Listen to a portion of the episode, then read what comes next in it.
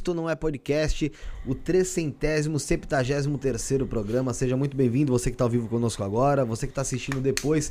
Obrigado pela sua audiência também. Não esquece de já chegar deixando o like. Deixa o like que vai ajudar a engajar, engajar o vídeo. Deixar seu comentário também. Hoje temos um assunto interessante aqui que não lembro de ter abordado ainda.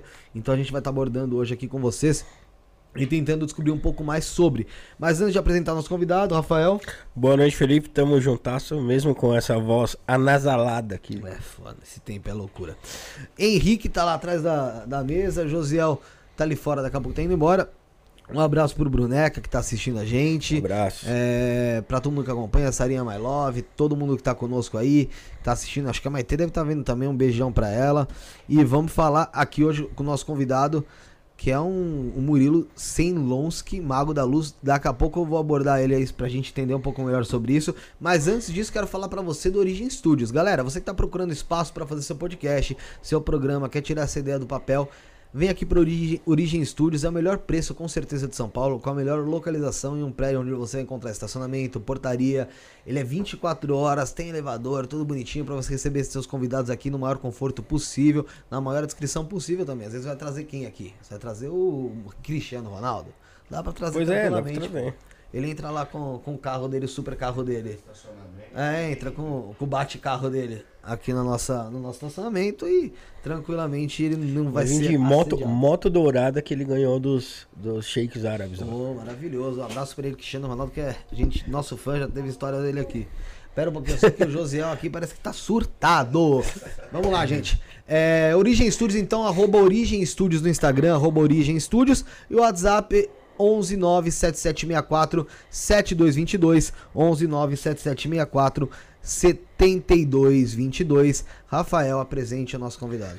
Seja bem-vindo, Moreiro Selonski. Arro, gratidão, gratidão pela oportunidade. É uma alegria muito grande estar aqui. Um podcast que eu já assisto e agora estar tá aqui sentado nessa cadeira, olhando para vocês e trazendo a palavra do Deus Altíssimo vai ser uma alegria muito grande, uma honra, gratidão. Legal, Murilo, obrigado pela sua presença também, pela sua disponibilidade de estar aqui conosco. É interessante quando alguém vem aqui e fala que já assiste a gente, porque a gente nunca consegue botar fé, né? A gente, não, é, a gente, a gente não tem essa noção de. Porque não tem mesmo. Mas é, é muito legal quando as pessoas vêm e já conhecem o programa, porque conhece dinâmica, a conversa fica mais fluida também, né? Uhum. É, novamente, obrigado pela sua presença. O Murilo, o que é essa história de Mago da Luz? É, então, é, realmente, né, existem várias linhas de magia e vários conhecimentos, mas é, ao longo do meu percurso com a espiritualidade, né, eu naturalmente acabei aprendendo algumas coisas, alguns conhecimentos e que a gente pode chamar de terapeuta holístico, popularmente, uhum. né, socialmente, né, no, no 3D é mais aceito, mas para dar um charminho a mais, a gente coloca Mago da Luz ou então até mesmo sacerdote de Melquisedeque. Melquisedeque. Arro. Então, de fato, é um sacerdócio do Deus Altíssimo, né? É o meu. Já vou começar falando do Melquisedeque, então, se vocês não se importam aí. Não, né? claro, pode falar, pode começar. Eu acredito que não tem muita gente que ouviu falar sobre isso, né? Então. É, e é uma figura bem emblemática, bem misteriosa, porque aparece algumas vezes na Bíblia, são é, citados né, no Antigo Testamento e até no Novo, sobretudo em Hebreus, que fala que Jesus é um sacerdote segundo a ordem de Melquisedeque, né? Então, Jesus é o grande sacerdote do Altíssimo, né? E no seu retorno, quando retornar, quando os céus se abrirem, ele retornar, vai retornar como o Cristo Melquisedeque. E... Mas também tem várias outras passagens, como em quando Melquisedeque deu a Eucaristia para Abraão no Antigo Testamento também, são algumas passagens, né? Mas de fato, aonde eu encontrei um maná de sabedoria, de luz, foi o livro do conhecimento, As Chaves de Enoch, que eu acredito que a gente vai poder falar bastante sobre ah. ele hoje, mas em todo modo, é ali que eu encontrei muitas informações sobre ele e não só sobre ele, sobre tudo. Quando encontrei esse livro, de fato, meio que transformou a minha percepção, de, a minha visão e a minha sensação de tudo, do todo, da espiritualidade e da onde a gente veio, o que, que a gente está fazendo aqui, para onde a gente vai. Né? E quando, vamos começar ali como o pessoal diz, pelo início. Na, como foi a sua infância, cara? Arro, muito bom. Então eu sou lá do interior do Paraná, né? De... Essa pergunta de quem não tem, eh, parece que pode, quem come, não começou um podcast ontem, né? Mas, é porque- mas na verdade Mas- isso dentro da espiritualidade é, É. muito importante a gente saber. Arro, já tô vestido como num psicólogo, né? Não, é, é. Como é que é o teu comportamento com o teu pai? Com o teu...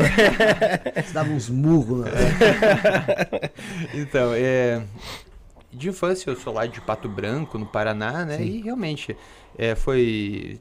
Sou muito grato e muito privilegiado, eu entendo, porque eu sempre tive muito carinho da minha família, muito amor do meu pai, da minha mãe, e sempre me instruíram assim, né, nessa linha do, de fé, de conexão com Deus, né? De origem sou católico, né? Claro que ao longo do percurso acabei é, entrando assim numas contradições, né? Porque na época eu eu virei ator e fui ator por uma boa parte da minha vida. E aí a vida como ator que eu levava não condizia muito com o que a igreja falava, né? Mas, em todo modo, é, isso me ajudou bastante, o teatro em si, porque quando eu era criança, eu cheguei... Eu era super gago, tímido, introvertido, era bem mais gordinho, Uhum. né? E aí o teatro me ajudou demais. E aí foi no teatro me ajudando, e eu comecei a fazer terapia, depois fiz a faculdade de psicologia e, e nisso que meio que eu dei uma, uma brigada com a religião, digamos assim, com aquele molde, aquele padrãozinho, né, Uhum. que é imposto pra nós, né, aquela visão de Deus e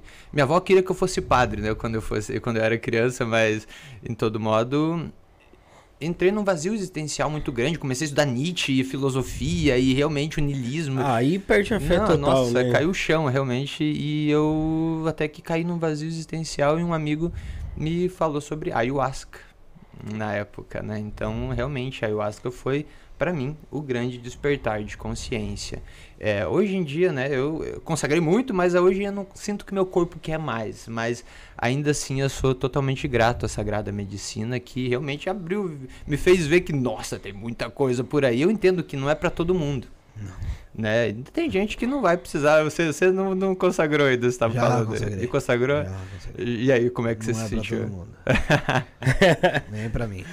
Ah, pois é. Vai- E- mas assim, foi muito legal que hum, consagrei, mas aí eu acabei que foi despertar, mas eu não fiquei ainda assim me desenvolvendo profundamente. Era muito louco, eu tava em Curitiba, depois morei sendo ator e viajava, né? Quiser falar É, alguma coisa? não, é um, é um despertar mesmo, né? O que eu acho interessante, Murilo, esse lance da. Você pô, é, leu muito Nietzsche, ele virou um niilista ali e foi consagrar a ayahuasca, mas eu acho que a ayahuasca é um negócio que vai mostrar você mesmo ali né, É. por dentro. Então, pô, Sim. eu acho que o niilista, ele tem uma, uma experiência com a ayahuasca às vezes mais verdadeira do que quem tá doutrinado em, em alguma religião, né? Claro, eu, faz sentido, porque é o niilismo, ele é.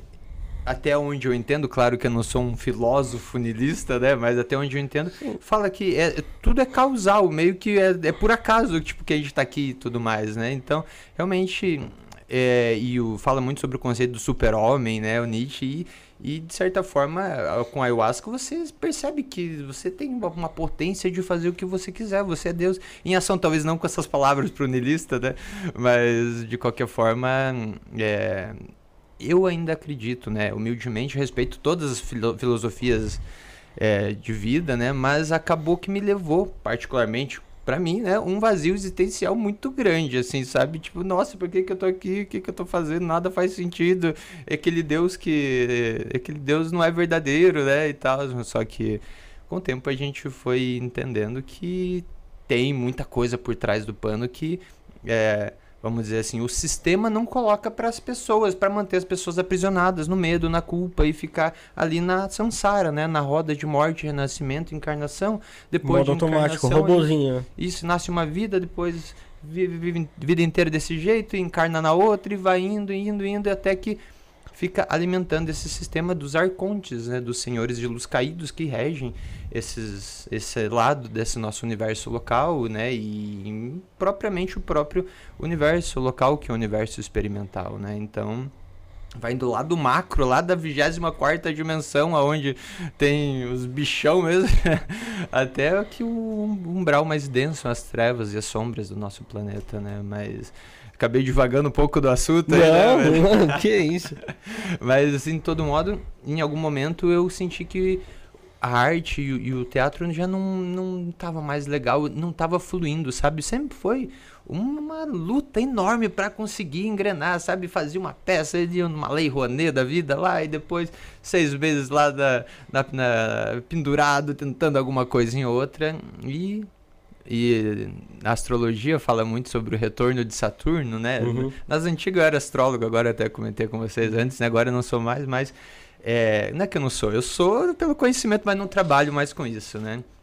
E, e aí eu realmente chegou o retorno de Saturno dito, e aí, aí Murilo, você vai seguir nesse caminho querendo ser aplaudido, massageado, ego aí, ou você vai fazer o que, que você veio fazer aqui? E Pois aí é. chamou na chincha ali, e desde então foi muito interessante que na época eu tava alguns anos sem consagrar ayahuasca já, né? E aí eu fui. A minha namorada na época queria consagrar, um amigo querido também queria consagrar, mas ó, a gente só vai se você for junto. Eu falei, ah, tá bom, vou lá, eles foram lá, vou lá junto, né? Eles foram lá e, e aí eles consagraram aquela vez e beleza. E aí eu bateu muito santo com o padrinho, né? Com o Tchai, com o xamã, o Marcelo, o querido padrinho de ayahuasca. E aí ele me chamou já pra ser guardião, ele viu, tem alguma coisa que se pesou aí. E aí a gente começou a consagrar cada 15 dias a ayahuasca. E aí eu virei guardião dele. E aí sim, eu, na época eu tinha feito estudo da astrologia e comecei a ser astrólogo, né? Então eu- sou muito grato à astrologia também. E aí, Uhum. de fato, o teatro foi ficando pra trás e, o- e as terapias, né, começaram a fluir. Porque daí, da primeiro mapa astral que eu fui fazer, eu fui fazer pra uma moça que ela disse: Nossa, você não quer atender na minha clínica?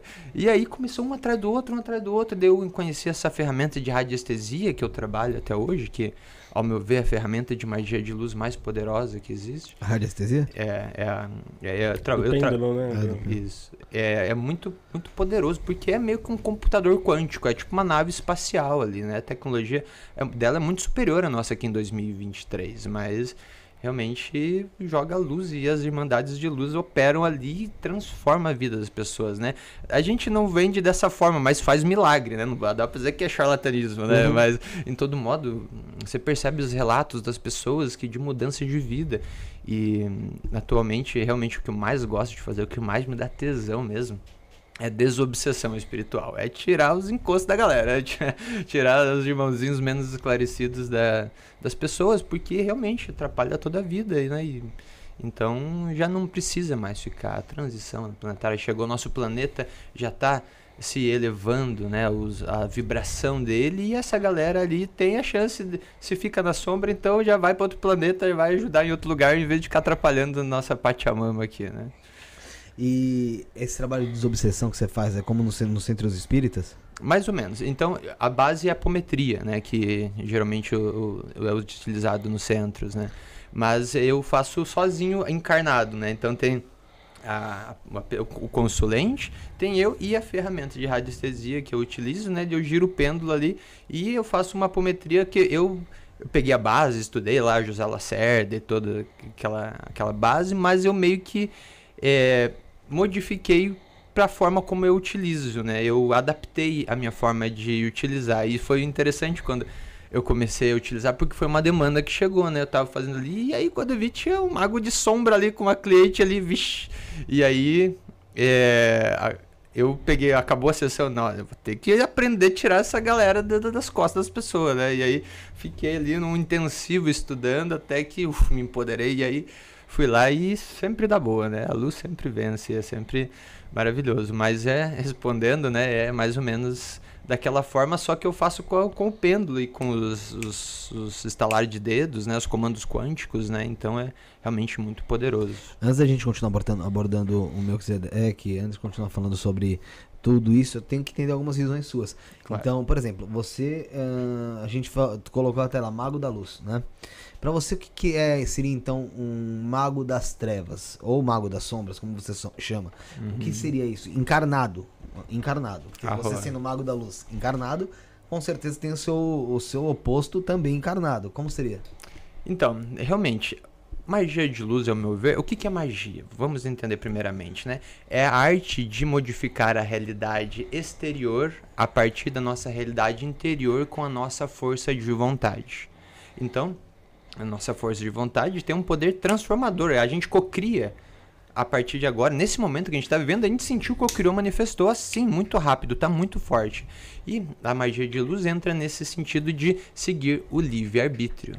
Então, seguir, vamos dizer assim, energias mais leves, mais sutis. Claro que tem dois tipos principais de magia, ao meu ver, que é a magia onde você é o canal, você é a ferramenta, o instrumento, e tem quando você terceiriza para servidores, né, para anjos ou daimons ou o que quer que seja, né.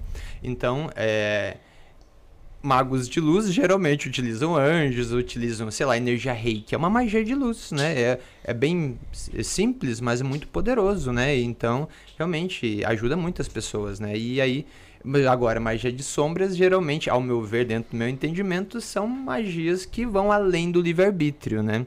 Eu sei que realmente tem uma galerinha aí que vem uhum. aqui que, que trabalha com a esquerda espiritual. Sim. Todo respeito, cada um faz o que sente em seu coração. Ah, assim, pra que eu quero deixar você bem confortável para poder falar qual a tua, a tua ideia e tua visão uhum. sobre isso, porque do mesmo jeito que a gente aborda com esses convidados é, questões com relação a, a, a, como eles enxergam esse lado talvez mais divino, mais espiritual superior, como você mesmo de, é, denomina, é, a gente também, você tem também total abertura para falar como você enxerga Sim. esse outro lado, porque eu sei que existe, existe pessoas que não, que enxergam isso de uma forma negativa. Sim. Né? E isso acaba como também, como de um lado transforma-se uma egrégora positiva, outras pessoas acabam tendo-se uma egrégora negativa com relação a algumas coisas é que acaba, querendo ou não, ao meu ver, gerando karma. E ao meu ver, é desnecessário. A gente já não mais precisa fazer isso hoje em dia. Tem tantas ferramentas, tanta conexão com o alto, com o Deus Altíssimo, com a Mãe Divina, com a pomba do Espírito Santo, a divina presença, com o Cristo. Para que que você vai ficar se metendo com um ser trevoso, tenebroso que vai se associar a ele? Você vai ficar preso a ele por quanto tempo? Então é um, um desserviço que, ao meu ver, os magos de sombras de trevas, né, ou magos negros, né, fazem, porque, ok, a pessoa vai ter um benefício, vamos supor, amarrar com alguém ali. Tá, ah. quero pessoa ali não me quer, tô descornado, vou fazer ali uma amarração uhum. para me prender com aquela pessoa ali. Ok, prende e funciona e fica ali. A pessoa vem, mas ali, o chakra umbilical, né, o chakra svadhisthana, fica totalmente bloqueado ali, perde a potência sexual, perde energia criativa. E sem falar que fica com um monte de energia negativa nas costas, porque você vibra mais denso, né? Então, ao meu ver, é desnecessário. A gente. É que são questões egóicas, né? É do ego aqui 3D. Então, é, respondendo a sua pergunta, né? É, magias de sombras é isso que vai contra o livre-arbítrio. Magias de luz são magias que vão a, de acordo com o que você veio fazer aqui, com a sua programação existencial, com o plano divino. Eu acho que dá para definir isso, né? O que vai de acordo com o plano divino, com o seu espírito, com o seu eu superior, ou o que vai de acordo com o seu ego inferior, com energias mais densas, mais tenebrosas, mais caídas. Né? A, a, pergunta que eu faço, Murilo, é que, meu, é, a, no mundo a gente vê tanta coisa acontecendo e, tanta gente passando por cima dos outros. Cara, como que a gente consegue conciliar essa elevação espiritual e viver nesse planeta aqui e sobreviver mesmo, né? Porque muitas vezes, se a gente for muito bonzinho, a gente só se ferra aqui, cara. E a gente fica observando essas coisas e, e, e a gente se ferrando, porque quando a gente se ferra, a gente, a gente vê, né? E, cara, como que a gente concilia isso aí? Como é que a gente equilibra isso? Ah, muito, muito interessante essa pergunta aí. Eu, eventualmente, algumas pessoas me fazem ela também. Então, é muito pertinente ela. Então, o que acontece? É tudo questão de perspectiva. Né? Então, chegando aqui em São Paulo, você pode ver um local iluminado, maravilhoso. Quando você conversa com alguém, você pode ver uma pessoa de luz uma pessoa nada a ver, uma, uma pessoa... É, sei lá, com um monte de defeitos. Então, ao meu ver, são as perspectivas que a gente encara. Só que, claro, tem todo um aparato, todo um sistema que faz com que as pessoas necessariamente fiquem vibrando mais denso, mais pesado e que acabem vendo a vida com a perspectiva mais densa e mais pesada. Então as pessoas ficam ali eh, vendo noticiários, plantões policiais e o que, que de bom que sai dali? Só desgraceira, é, matou não sei o que, mãe se assinou não sei o que.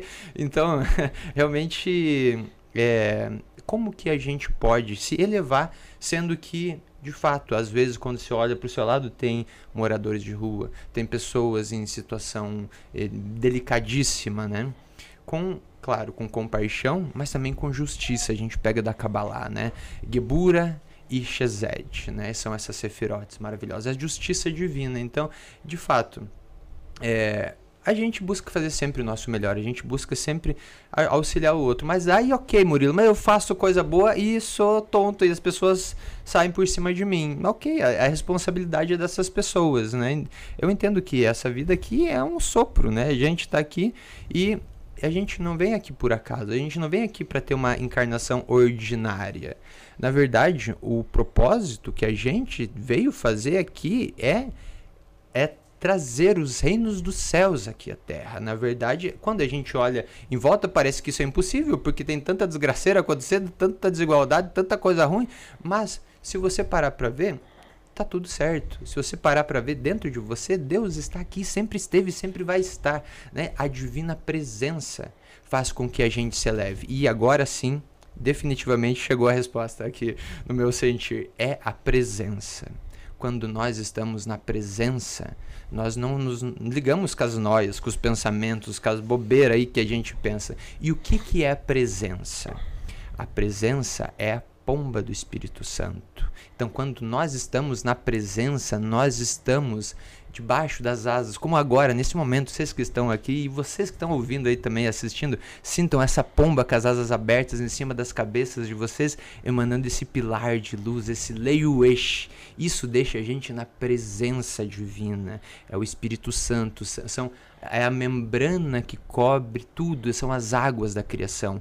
E quanto mais a gente fica na presença, mais a gente se eleva, menos a gente, a gente se reconhece com as sombras, com o sofrimento, com as ilusões, com as angústias que todo o sistema que é, os caídos, né, o sistema caído quer que a gente sinta, que a gente pense para manter a gente preso nesse, nesse no umbral, digamos assim. Uhum. Né? Faz sentido? Sim, faz sentido. Ah, é, é, só que eu percebo que essa, esse lado direito é muito mais coletivo, né? De, de, de uma prosperidade de consciência coletiva, né? Uh, quando, quando é um lado mais denso, desse, desse lado é, da, da, da, esquerda, da magia ali, né? Mais negativo, eu acho que é, é muito mais é, pessoal, é muito mais egóico, né? E imediato né? Você faz uma magia ali, no, em três dias atrás da pessoa amada. amada. Então, realmente, é, acaba sendo egóico, como se disse, e imediato ali, mas, assim, o custo é muito alto, ao meu ver. Não vale a pena, porque você vai ficar associado, você vai ficar preso, você vai ficar ali, nossa, amarrado com um monte de coisa negativa. E, e a que... culpa que se carrega, né? É, isso. Então, mas Murilo, ok, eu fiz lá um trabalho lá, eu tava descornado lá, chegou uma pessoa lá eu paguei para fazer. O que que eu falo? Agora eu tô condicionado a você me quebrar aí pro inferno. Primeiro que esse conceito de inferno, né, é uma coisa bem arcaica, né? Mas em todo modo, é tudo tem um começo, meio e um fim, existe o livre-arbítrio. Então, OK. Assim como no Evangelho de Maria Madalena, né, quando Madalena foi ascender aos céus, é, esse evangelho foi encontrado com Piste Sofia. Eu gostaria de falar depois, se vocês me permitissem, né? Claro. Sobre isso, mas daqui a pouco. Né? Então, o evangelho de Maria foi encontrado no Mar Morto, ali em Nag Hammadi, em Kurhan, né? Ali perto do Mar, do Mar Morto, né? E aí, esse evangelho, ele está incompleto, mas dentre algumas coisas que dizem, né? Quando Maria Madalena foi transcender aos céus, os arcontes, os regentes caídos dos céus locais, chegaram para ela e disseram mas escuta aqui, como é que você vai ascensionar, subir aos céus superiores se você tem isso, isso, isso, isso, isso? E aí, o que, que ela fez? Ela chegou com toda a sabedoria dela e disse: Ó, eu lamento se você tem alguma questão comigo, mas e peço desculpa, mas eu me liberto disso. Eu já não sou mais essa pessoa. Eu sou luz, amor e glória e sigo o meu caminho a partir de agora. Então, se você tem alguma questão que você fez faz com que você fique pesado, que você sinta denso, qual que é o caminho da salvação? E o Piste Sofia fala isso. O arrependimento e a renúncia. Não é culpa, é arrependimento, é diferente. E a renúncia é não fazer mais isso. Né? Ah, mas meu Deus do céu, fiz uma coisa. Ok, se você tem culpa, vai lá e. Ou se se arrepende, vai lá e compensa fazendo bem para alguém. E, e. Ah, mas a magia, quando tem uma magia, tem que realmente. Se você pagou pra fazer esse negócio, tem que buscar um mecanismo, né? Ou quem sabe contratar alguém para desfazer. Boa, boa, noite, meu nome é Murilo Celoso, que eu trabalho com isso. Desfaço esse tipo de coisa, né? Porque senão não precisa mais ficar com isso. Então encontre alguém que seja de luz. E isso é muito importante. Muitas vezes as pessoas se consultam com pessoas, com magos, com sacerdotes, o que quer que seja. Muitas vezes do tarô, né? Ou da, do baralho é, trabalha com baralho e depois faz amarração ou o que quer que seja. Zero julgamento, só tô jogando a ideia aqui, tá, galera? Então, é, porque eu sei que provavelmente muita audiência de vocês talvez faça isso, Sim. ou goste disso, ou se interesse, seja entusiasta, né? Sim. Mas, em todo modo, é, é importante você sentir qual que é a energia da pessoa. Porque às vezes você vai lá fazer com uma pessoa com energia muito pesada ali, você tem que sentir para talvez entender quem que é a egrégora que a pessoa trabalha, né? Porque de fato às vezes se fica vinculado a essa pessoa por muito tempo ali, não sabe o que fazer e realmente é complicado. Entendi. É, fala, pode falar. Ô Murilo, você é, começou a falar ali da, da, da, sua infância ali, né? Cara, e você teve mediunidade sempre, cara? Ah, ótima pergunta. Vocês têm umas perguntas muito boas, viu? então, assim, não. Olha que interessante. Então, é, realmente eu via que tinha pessoas que viam coisas, que incorporavam, projeção astral, e eu nada, chupando o dedo ali, não, não tinha nada. E aí, e, e esse foi o um movimento quando estava na psicologia. E, a minha avó desencarnou, né? Minha avó que disse que eu queria que fosse padre e tal. Né? Hoje eu sou um sacerdote, não católico, né? Mas me identifico como um sacerdote. Mas Aí ela desencarnou, meu Deus do céu, agora eu que, que tipo, eu já tinha tomado ayahuasca, já tinha visto que tinha coisa além do que eu podia ver, né? Mas eu e aí eu fui numa casa espírita lá e comecei a estudar lá e eu comecei a estudar o Saulo Calderon na época lá 2011, 12, né? Para fazer projeção astral, qual era a minha ideia? Fazer projeção astral, encontrar ela lá e ver se estava tudo bem. E como eu fazia psicologia na época, a minha ideia era fazer projeção astral para utilizar a psicologia no umbral para ajudar a resgatar a galera lá de sofrimento, né? Só que eu fui desenvolvendo e aí eu não tinha tanta disciplina na época, né? E aí eu acabei adiando, né? Eu acabei postergando por um tempo. Então, eu sempre diz, dizia que eu não tinha mediunidade, não via assim tal. Apesar de que o pessoal da, da casa espírita me chamava pra ir na mesa, ou então, olha, tua mão tá suando, tem desprendimento de energia, fluido. E aí é, quando eu encontrei esse meu padrinho de ayahuasca, que eu tenho maior honra e alegria em ter encontrado ele aqui nessa vida, ele eu comecei a consagrar ayahuasca a cada 15 dias, umas épocas ali, então realmente foi expandindo muito o campo. E uma época eu disse para ele, padrinho, mas eu não, sabe que eu não tenho ayahuasca, né? Ele disse, ah é, se você disse que você não tem, daí que você não vai ter mesmo. E a partir disso eu parei de dizer que eu não tinha. E aí eu comecei a desenvolver. Hoje em dia eu sinto tudo. Eu chego aqui, eu já senti tudo. Eu cheguei onde eu vou. Eu, eu, eu tenho essa consciência, mas foi porque eu parei de dizer que eu não tinha e decidi é, desenvolver. E uma vez, quando um guia né, espiritual meu disse, e é interessante sobre guias aí que tem que tomar cuidado, né? Mas nem tudo que é luz é ouro. Mas esse eu, eu sinto em meu coração que era de luz. Chegou ali, né? Eu estava em meditação e, e disse assim é, você quer tanto desenvolver sua mediunidade, mas você não para para ver o quanto você já desenvolveu, o quanto você já cresceu. Então tenha gratidão ao momento que você tem e tenha um porquê desenvolver. Então, muitas vezes as pessoas chegam para mim, Murilo, como que eu faço para desenvolver minha mediunidade? Por que, que você quer desenvolver sua mediunidade? Né? Então, é muito importante. Ah, só para abrir o campo, mas e aí você não tem uma disciplina e aí, ok, vai absorver mais energia densa. Então, é muito importante você ter um propósito. Então, nesse sentido, se você quer desenvolver, que seja para desenvolver rumo à luz, rumo a serviço da luz, né? Então, para auxiliar na transição, na, na ancoragem da, da luz aqui no mundo, né? Então, hoje em dia eu tenho uma senhora mediunidade, eu posso dizer que sim, e foi um desenvolvimento gradual, assim, não foi necessariamente necessariamente intencional, mas eu fui com a prática da radiestesia, com os atendimentos e, e com o autoconhecimento, né, desenvolvendo aos poucos. Então, hoje tá, tô bem contente com ela. ah, eu sou eu sou do tipo que não quer desenvolver mediunidade nenhuma, porque eu morro de medo de, de negócio de de fantasma, de, de Ah, a mediunidade às vezes, a mediunidade às vezes é intuitiva, né? Ah, sim. É. Quando é um lance assim, agora visual, assim, esse, esse lance. Cara.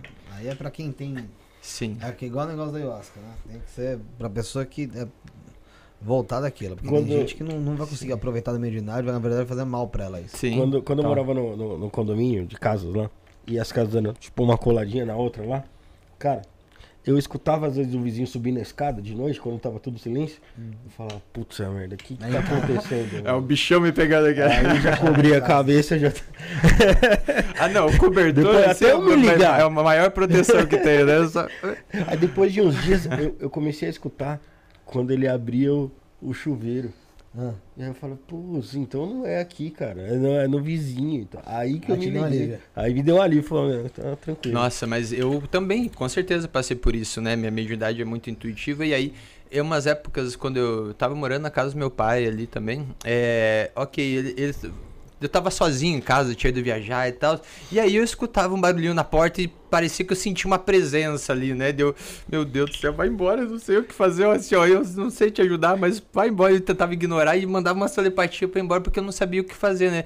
Depois eu, eu até, tipo, pedi meus guias mentores espirituais, leve isso aqui embora, porque eu sei que precisa de ajuda, sei que é um espírito perdido, sei que não quer me fazer mal, sei que quer ajuda e sentiu que eu senti ele e quer, por favor, me ajude. E aí, ok, eu também já era, tinha uns cagaços, assim, tinha muito medo, mas o que que mudou? Qual que foi a chave de virada pra eu me empoderar da espiritualidade e parar de ter medo? Quando eu iniciei a operar a ferramenta de radiestesia, a mesa. Isso foi um empoderamento total. Eu até parei de ir no centro espírita, né? Por Ah, causa- irmão, eu quando comecei a ver que a vida era muito mais complicada do que você vê espírito, alguns dias eu comecei a falar, quer saber? Foda-se. Foda-se. Na moral. Mas assim, em contrapartida, é, uma, me uma- é um mundo mano. que existe, né? Não tem como você dizer que não existe o plano astral, né? E ele tá ali. Então, assim, ou você você pode ficar inconsciente dele, tudo bem, né? Mas isso não vai mudar o fato dele estar ali e muitas vezes influenciando, né? Sobre essa história que vocês estão falando de ver espírito, eu lembro uma que meu tio contava, porque assim, quando eu era pequeno, eu devia ter, sei lá, meus 11 anos, o caralho, eu tinha muito cagaço de ver alguma coisa, de ver espírito e tal, muito, muito, muito, muito. E meu tio sempre teve também e tal, muita gente, né? Antigamente era uma coisa, nossa, muito falada, até por causa de Uhum. Hollywood mesmo, né? Vamos lá. É. É, aí ele falou que uma vez o, tinha um amigo dele, é, contou pra ele e tal, que tava em, em casa e ouviu um- uns barulhos na casa, né? Uhum. E o cara começou a ficar desesperado. O cara tava no quarto, né? O cara começou a ficar desesperado. E os barulhos se intensificando, né? E aí ele falou, ó, quem tá aí? Quem tá aí? Começou, ninguém respondia. Ele falou, ó, se for bandido, aparece logo, beleza, leva o que tem que levar. Agora, se for espírito, pelo amor de Deus, vai embora. Começou a contar. Na verdade, que não era porcaria nenhuma. O cara tá, tá de boa aí até, até hoje. Mas é pra você ver como é que realmente isso na verdade é social, é colocado na nossa cabeça desde pequeno muitas coisas, por exemplo, bicho papão, é, sabe, é, porra, muita é, essa coisa de não vai ali que tal coisa vai te pegar, então Uhum. a gente é condicionado a já ter esse medo do espiritual. Sim, são, são crenças introduzidas assim na, na mente das pessoas desde cedo, né? E, e aí até os próprios seres mais caídos, mais pesados, eles leem a tua- por telepatia, eles já veem que você tem medo dessa coisa e se plasmam da- do bichão ali que você tem medo só pra deixar você mais com mais medo para ele se alimentar das suas energias, né? Então eles se alimentam do medo. E mas ao meu ver é isso. Então porque agora eu vou trazer em primeira mão, inclusive meu público não sabe, eu vou trazer aqui Boa. que depois de vários anos, muito, alguns anos trabalhando com a ferramenta de radiestesia, eu senti de que, ok, eu ajudo as pessoas humildemente e realmente muda a vida das pessoas, mas é igual apagar incêndio. Porque as pessoas vão lá, fazem, ok, saem elevadas, saem melhor, saem protegidas, saem na bênção do Deus Altíssimo, mas a vida vai indo, vai indo e quando vê, volta para aquele lá. Não todo mundo, mas uma boa parte. E o que que acontece? A gente está aqui para ativar o manto de luz. A gente está aqui para ativar a nossa Merkabah para transcender os céus superiores ainda em vida. Assim como Elias ativou a Merkabah, assim como Enoque, assim como o próprio Cristo que venceu a morte e subiu aos céus, assim como a Mãe Maria, nós também estamos aqui encarnados para transcender aos céus. E como que a gente vai fazer isso? Ascensionando. E como que vamos ascensionar? Essa ferramenta que eu vou trazer, que é, é uma ferramenta verdadeiramente ascensional. A radiestesia, em modo geral, já ajuda. Claro, existem centenas, talvez milhares de mesas, algumas mais poderosas, outras nem tanto, mas eu, com toda a alegria do mundo e com humildade, digo que essa vai ser a ferramenta de magia de luz mais poderosa que vai existir, pelo menos que eu conheça, que é a mesa metatrônica Merkabah. Então, a ideia é que as pessoas passem a operar essa mesa. Por quê? Porque assim como eu, eu me empoderei, eu não tenho mais medo do espírito, pelo contrário, é eles que têm medo de mim, cara. né? Então, porque eu sei que eu sou, eu sou, eu levo a egrégora e a luz do Deus Altíssimo onde nós vamos, onde eu vou, e todos nós temos essa potência de nós nos empoderarmos disso. Então, a ideia agora é que vocês, né, que vocês estão assistindo, vocês aqui, realmente comecem a operar uma ferramenta de radiestesia para vocês se empoderarem, para vocês mudarem as vidas, abrir os caminhos financeiros, profissionais, do amor, da, de uma coisa que você quer, de um concurso que você quer passar, você gira o pêndulo ali e isso se manifesta. Se for a vontade divina, vai se manifestar. E esse é o movimento de empoderação, de empoderamento, melhor dizendo, né, de todos nós. Talvez radiestesia não seja para todo mundo né? Mas de fato, chegou a, tem várias, várias, várias milhares de ferramentas hoje em dia. A gente está na era da informação, então a gente só sofre se a gente quiser, porque a gente pode ir atrás da informação, né? E ela está aqui, inclusive estamos aqui e esse podcast tem um papel muito grande assim de trazer à luz como vários outros convidados muito iluminados que vieram aqui, né? Então, é um papel muito lindo que vocês fazem também trazendo essa, essa possibilidade das pessoas, né? Ver esse outro prisma, né? Abrir o leque de possibilidades. Obrigado. Arro. Antes da gente continuar, ô Rick, vamos pôr aí a Vinache pra gente, pra gente seguir? O nosso colaborador? Você tem uma aguinha aí pra mim? Tem, vai. Tem, tem, tem. Arro. Portal triplo de riqueza. Boone, Série e Belial são diamonds que vão te trazer muito destaque. Você estará mais aberto e proativo para fazer novos negócios, parcerias e fechar vendas. As pessoas serão atraídas a você e ao seu negócio. Você aproveitará o fluxo de movimentação que os Diamonds e suas legiões farão na sua vida, e o resultado será sucesso e riqueza. Boone promove riqueza e destaque. Série promove abundância material e agilidade. Belial promove status e ascensão financeira. Rito coletivo, 300 reais. Firmado por 30 dias e um pedido. Rito individual, 1.500 reais. Ficará firmado por seis meses com até seis pedidos. Pagamento por Pix ou cartão de crédito direto pelo site temploavinash.com.br barra loja. Templo Avinash. Templo de Dianos, Quimbanda e Goetia. E galera, vocês viram aí sobre o Templo Avinashi e eu quero falar também, obviamente, sobre o anel Pen três pentagramas que é um lançamento exclusivo, tá? Ele é em prata maciça ou prata banhada a ouro 18 quilates, exclusivo da coleção Avinashi. O anel é consagrado pelo mestra, pela mestra Avinashi, pelo mestre Caveira, a Lúcifer, Beuzebu e Astarote, conjurado para proteção da egrégora e atração de riqueza. Recusa imitações, o anel três pentagramas tem a marca Avinashi seu interior, é uma joia de lei para a vida toda e tem cupom. Isto não é sem acento nenhum, isto não é, você tem 5% de desconto nas joias do site www.avinashi.com.br www.avinashi.com.br Um abraço para a mestra Avinashi e mestre Caveira que estarão aqui juntamente do Kaique dia 29 do 7, não nesse sábado no próximo. Valeu. Tá chegando, né? Tá próximo, né? Tá chegando. É, ô, Murilo, tem, tem uma pergunta aqui no chat, cara, que é, foi do Adriano aqui, que ele mandou um super chat pra gente. E ele perguntou como remover olho gordo, inveja e macumba. Isso, cara, é um negócio que, hum, por mais que seja espiritual, mas vem do- dos encarnados aqui para encarnados, né? É, é um lance diferente também, né? E e isso aí pode ser removido também, se proteger pela, pela radiestesia, pelo, por esse trabalho que você faz?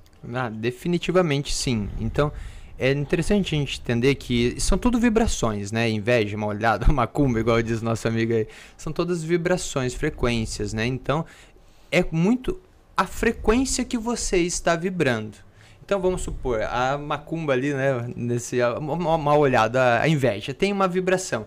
Se você está nessa vibração, por ressonância você vai atrair isso. E é como diz o Salmo 23, ainda que eu ande pelo vale da sombra da morte, não temerei mal algum. Então, não importa, se você está leve, sutil, se você está com na, com Deus no seu coração, sentindo a presença divina, não, ainda que você ande na, na, na Praça da Sé às três da manhã ali, não vai temer mal algum. Por quê? Porque você está plenamente abençoado. Então, de fato, é elevação de consciência. Então, é da mesma coisa que eu sempre falo. Às vezes, você abriu tua porta, da porta da tua casa, tem um despacho lá com um sapo amarrado com o teu nome ali dentro. Meu Deus do céu. Tem formas de você reagir. Você pode reagir, meu Deus, acabou minha vida, agora eu tô condenado, nossa, dá tudo errado, eu vou morrer. É uma forma de você vibrar, de você eh, perceber isso. Ou você pode puf, que bobagem. Fizeram isso para mim, isso não tem poder nenhum. Gastaram tempo, gastaram dinheiro, gastaram energia. Vou varrer isso aqui e pronto. Porque isso não pega em mim, porque eu sou filho do Deus Altíssimo. Então, são é, consciências. Mas eu entendo que às vezes nem todo mundo assim tá conseguindo nesse momento né, ter essa percepção. Então, com certeza, a mesa é a ferramenta de jogar luz aonde tem sombra e de elevação espiritual. Então, qualquer região da sua vida que tiver sombra, que tiver bloqueio, chip, implante, magia, obsessor, a gente remove, encaminha para a luz e nunca mais volta, né? Então é justamente assim a sessão, né? Que eu faço a primeira parte é um relaxamento para a pessoa ficar tranquila, esquecer o que já fez, esquecer o que vai fazer, ou pelo menos se desconectar disso. E depois disso a pessoa a gente faz uma elevação e a gente faz, vamos dizer assim, a evocação das egrégoras de luz. E aí sim a pessoa já entra num estado alterado de consciência. Se tem alguém aí que já fez a sessão comigo, se manifeste aí dizendo o que, que sente. Então, já fica no estado alterado de consciência. A gente evoca o Adonai de Sebaiot, né? as legiões do Deus Altíssimo.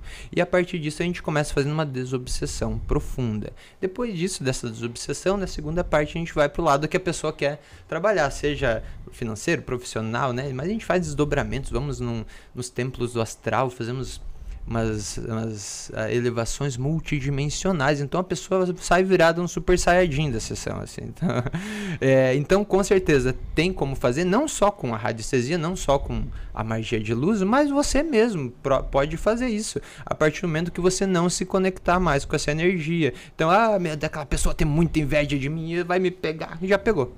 Então, né, é força de vontade. Entenda que a força de vontade é a maior arma que nós temos do mago, da magista, né, da pessoa. Quando você coloca a sua força de vontade, pronto, é assim e tá feito. ô, ô Murilo, é, com que idade aproximadamente a gente começa, a gente começa a ser obsediado? Cara, é, muitos autores vão falar de muitas, muitas idades, né? Mas depende muito de cada pessoa, da proteção, da egrégora. Porque até o que você me falou até por enquanto é o seguinte, quanto mais você acredita, mais você tem uh, uh, fica propício a realmente trazer aquilo para você. Uhum. Foi isso? É.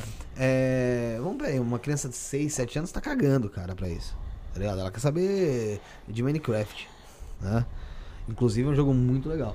é, então, assim, porra, com que idade então? Porque se vai, se com 7 anos eu não acredito em nada disso, pra mim, tanto faz. O que importa, pra mim, porra, a minha maior preocupação é, é a escola. Tá uhum. tipo, essa criança ela pode ser alvo de uma magia, de algo do tipo? Então, é interessante isso. Vamos pegar por uma perspectiva de que os espíritos geralmente não têm idade, né? Pode ser uma criança, mas já, já foi velho, já foi, Sim. né? Em outras existências. Então, nunca se sabe as dívidas ou peso ou as, as treta que ela tem com outras, outras consciências em outras linhas de tempo, né? Em Sim. outros carnavais. Então, de repente, vamos pegar o Chico Xavier, vamos pegar o Divaldo Franco, que são os expoentes, né, da mediunidade aí com quatro anos os caras já viam os espíritos, né? Não, a maioria das pessoas, a mediunidade se manifesta na infância. Uhum. Né? Sim. Essa, esse é um fato. Né? Uhum. Por isso que eu falei ali no início, pô, parece pergunta de quem começou o podcast ontem, mas nesse caso é importante porque é justamente por isso, pela mediunidade se, se manifestar muito na infância. Mas, é, vamos lá, mesmo ela tendo uma, uma vamos dizer assim, ter, ter tido uma vida anterior, é, essa consciência dela ela pode ter até conhecimento de como as coisas funcionam. Uhum. Mas ela, no, no, racional, não consegue absorver aquilo como um trabalho que foi feito para ela ou Sim. como algo que foi feito positivo. O que é positivo para ela é você, sei lá, dar um chocolate, né? Uh, levar pra um lugar legal, sabe? Jogar um videogame com ela, brincar com ela. Isso é positivo. Mas assim, de negativo para ela vai ser o quê? Você brigar, você repreender, pôr castigo, é... não deixar na festa do amiguinho.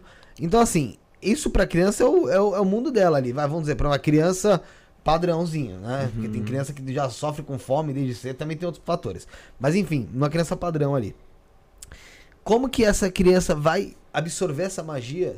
Por, por mais que o espírito dela tenha essa consciência, mas ela mesmo racionalmente aqui, no momento que é feito de um encarnado para outro encarnado, como que ela absorve isso? Como isso chega até ela, se ela não crê? Então, interessante. É, bom, pri- primeiramente, né, livre de julgamentos, mas tem que ser alguém muito tenebroso fazer uma magia pra uma criança, Ah, né? Então, Mas deve A ter. gente já viu aqui vários. Tem linhas que diz que até sacrificam e tudo mais, né? Não sei se é verdade ou não, né? Espero que não, Isso mas... a gente nunca viu aqui.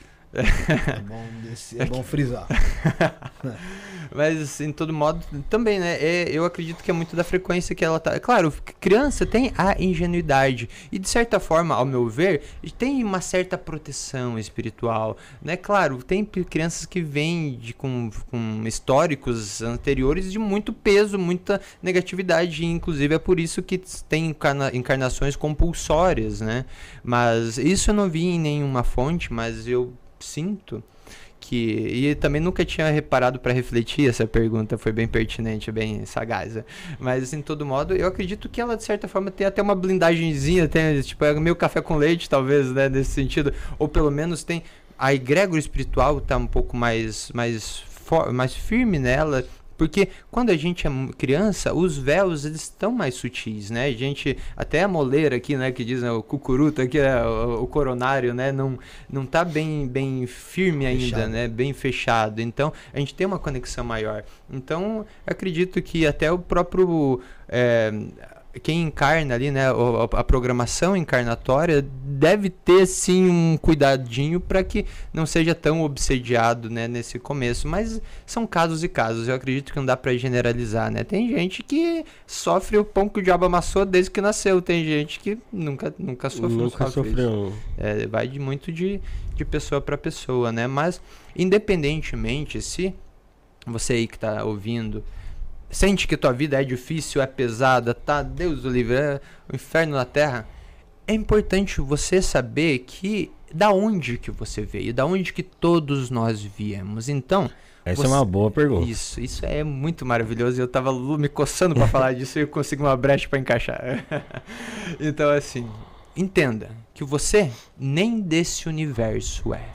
Nós somos dos universos superiores, de glória, de amor, de bem-aventurança e de plenitude. Nós somos o projeto adâmico, ou seja, vemos do Adam Kadmon celestial, o Adão, não é? Então, o Adam Kadmon é um jardineiro das árvores da vida. O Adam Kadmon, né, ele é um zelador, melhor dizendo, das árvores da vida. Entenda a árvore da vida como universo. Uhum. Então o Adam, o Adam Kadmon, né, nessa visão, estava lá nos jardins superiores e chegou, vamos dizer assim, a serpente falante e disse: Olha só, tá vendo aquela árvore da vida em rascunho? Aquela árvore da vida imperfeita? Você vai deixar as pessoas sofrendo lá? E aí, nesse sentido, tem várias formas de entender, né? Uma delas é que o Adam Kadmon, né, o, ad, o adâmico, se compadeceu com um dos 24 anciões do selo, do, do, no 24 anciões do trono, que é a Rava, que é o amor.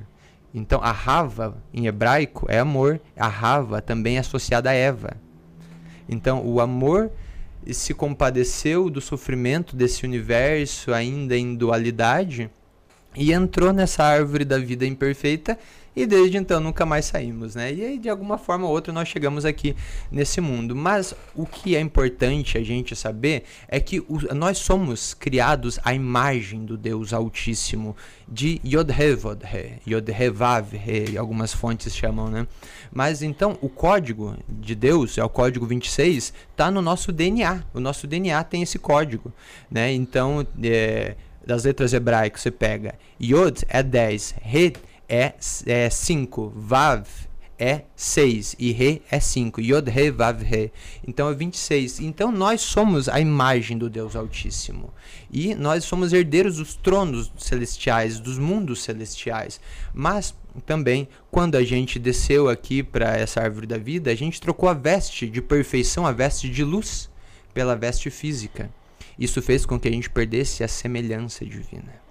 Então é justamente isso que a gente está fazendo aqui nesse plano. Essa busca de volta à semelhança divina. Total, é isso. Então a gente veio aqui para recuperar a semelhança divina e para não para sofrer, não para pagar karma, não para passar por magia e coisa arada, para ficar amarrado com os outros. A gente veio aqui justamente para trazer as glórias dos planos celestiais aqui para esse mundo. Porque isso foi bem interessante quando eu tomei consciência desse, dessa questão. A gente não, não tem como a gente evoluir, transcender e virar uma estrelinha. A gente está aqui encarnado justamente para trazer o reino dos céus aqui na Terra. A gente não vai embora sem que o planeta todo transcenda. Então vamos, vamos, vamos se agilizar, galera. Vamos transcender os planos superiores, se desconstruir das sombras da negatividade. Porque, de fato, como é que a gente recupera a semelhança divina? É. Através da presença divina. Então essa é uma chave que eu quero que ressoe em seus corações. Como que nós conseguimos a presença divina? Estando no aqui agora, no atual momento presente. Quanto mais presente a gente está, mais no manto da mãe divina, né? A gente está na presença divina. Por que eu falo mãe divina? Porque a gente pega a trindade, Pai, Filho e Espírito Santo, né? Abençoado seja. O Espírito Santo é o arquétipo feminino, né? É o arquétipo da mãe divina. Então, quando nós estamos nesse manto da mãe divina, nós vamos recuperando a semelhança divina e subindo aos céus superiores. Ah, me empolguei aqui. Imagina. Ô Murilo, é, cara, observando é, esse seu raciocínio, eu percebo que existe muito mais auto-obsessão do que obsessão externa ou de, de, de trabalhos, inveja, sei lá, esse tipo de situação. Sim.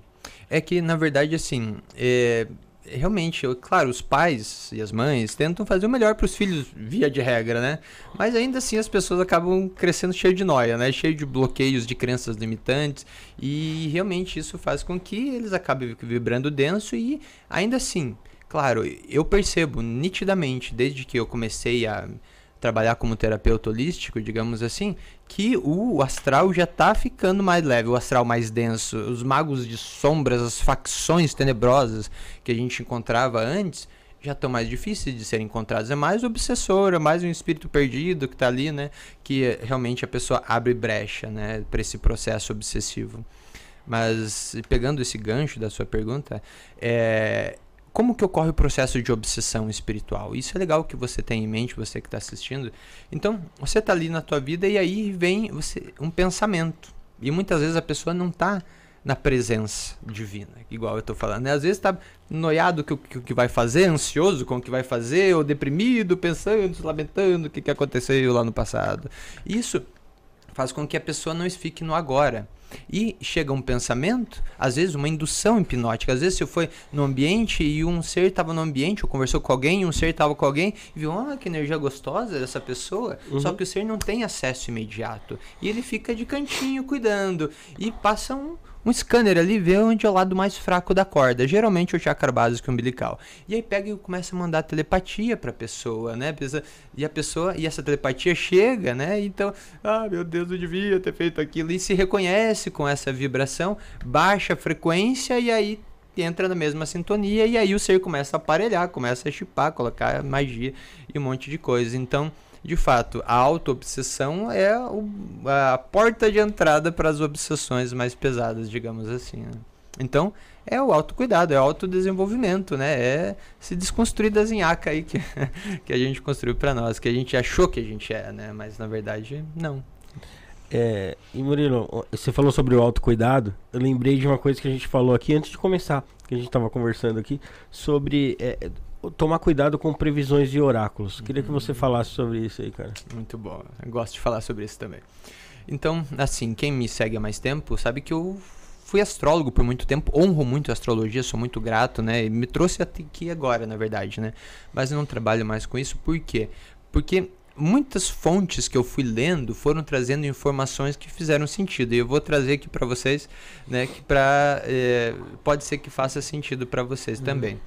Uma é o livro de ouro de Saint Germain, a Sagrada Alquimia do Eu Sou.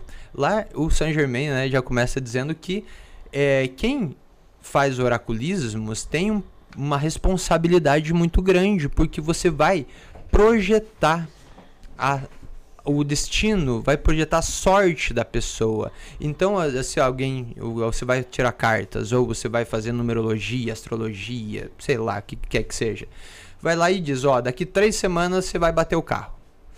E aí você fica, meu Deus do céu, isso vai acontecer, não quero bater o carro, não, não, não, tudo menos bater o carro. Você vai bater o carro, porque você vibrou nisso, você tomou isso como verdade. Então, é uma sombra que você projetou que, que foi projetada sobre você, que alguém projetou e você tomou isso como verdade. E muitas vezes isso nem ia acontecer, nem estava nessa linha de tempo. Linha. Assim como os videntes, igual a gente está falando em off aqui, né? Alguém, ah, tive um sonho com você, eu tive uma visão que vai acontecer tal coisa. E aí, às vezes nem é nessa linha de tempo, porque tem um multiverso, infinitos universos paralelos, presente, passado, futuro acontecendo aqui agora, em, em infinitos universos. Então, de repente, uma linha paralela pode ter acontecido isso aí. E a pessoa projetou e você vibra tanto nisso que tudo que a gente coloca força, tudo que a gente coloca energia cresce. Você colocou energia nisso, isso cresceu e você foi trazendo, manifestando essa realidade sombria para a sua vida. Então, tem uma, um peso muito grande para quem recebe e não tem consciência e toma como verdade, mas a carga maior é para quem profere isso. Então, você que é oraculista, tome cuidado com o que você fala para as pessoas, tenha responsabilidade com o que você fala, porque quando uma pessoa é consulente sua, quando é um paciente seu, ela fica vulnerável, ela está aberta e o que você diz, muitas vezes, na maioria das vezes, a pessoa toma como verdade. Então, se você diz uma coisa negativa, tome cuidado, porque você vai ter responsabilidade sobre isso depois, sobre o que acontece sobre isso. Então, é muito melhor você jogar só luz, né? Jogar só luz, é verdade. E, Murilo, qual que é o desafio, cara, é, de você carregar essa responsabilidade que, é, por mais que você não faça as previsões, eu acredito que muita gente te peça alguma coisa relacionada a isso, né? Ou até refletindo o momento que ela tá passando e que ela mesma tá prevendo algo negativo porque ela tá vivendo algo ruim, uhum. né? Como é que você lida com essa responsabilidade, cara? Ah, Rô, através do empoderamento, sabe? É, eu sou, eu sou. O que, que é essa expressão? Essa é a expressão mais poderosa que alguém pode se dar, segundo as chaves de Enoch. Né? Então, Eiashereia, o que, que é eu sou, eu sou? É do hebraico Eiashereia. Então, foi que o Deus Altíssimo disse para Moisés lá na sarça ardente, né? E quando ele chegou lá para tirar o povo hebreu do Egito, Deus, e o Deus mandou para tirar o povo do Egito, Deus, quem que Deus que eu digo que é para sair do Egito, que está mandando sair? Porque tinha muito politeísmo, né? Ele disse: Eia Xereia, eu sou, eu sou, eu serei o eu serei, eu sou o que serei, eu serei o que sou. Então, então, é, é isso. A partir do momento que a pessoa entende que ela é a própria manifestação do Deus encarnado aqui agora, que é o Filho divino de Deus, isso é importante. Nós somos deuses, mas tem o Deus Altíssimo. E isso é muito importante a gente reverenciar, que sempre tem o Deus Altíssimo acima de nós. Mas a partir do momento que a pessoa se empodera disso, ela pode escolher traçar o seu caminho e manifestar o que quer. Claro, às vezes a gente quer alguma coisa que não vai fazer bem para nós, né? E não é o que a vontade divina quer. Então, por isso, é legal a gente seguir as sincronicidades o flow, o fluxo, nisso a lei do tempo ajuda bastante, né? O Kim, né? o, o calendário maia popularmente fala, é conhecido. Então, a sincronicidade, quando você está na presença, você vai ver onde o fluxo vai levando e é a partir daí que você vai surfando. Então, você não precisa mais vibrar negatividade ou, ou eu sei que às vezes começa a dar umas nóis que vai acontecer uma coisa negativa, né? Então tem que sair disso e, e, vamos dizer, no aqui agora, se empoderar com as possibilidades que você tem. Porque Claro, a lei, aquela lei da atração, o segredo falava muito sobre isso. Hoje eu respondi um, uma, uma caixinha de perguntas no Instagram sobre isso, se a lei da atração é real. É, é real. A mente é, cria, mas mais do que a mente, muito, muito mais poderosa que a mente, que é o, o fluxo elétrico, é o fluxo magnético do sentir.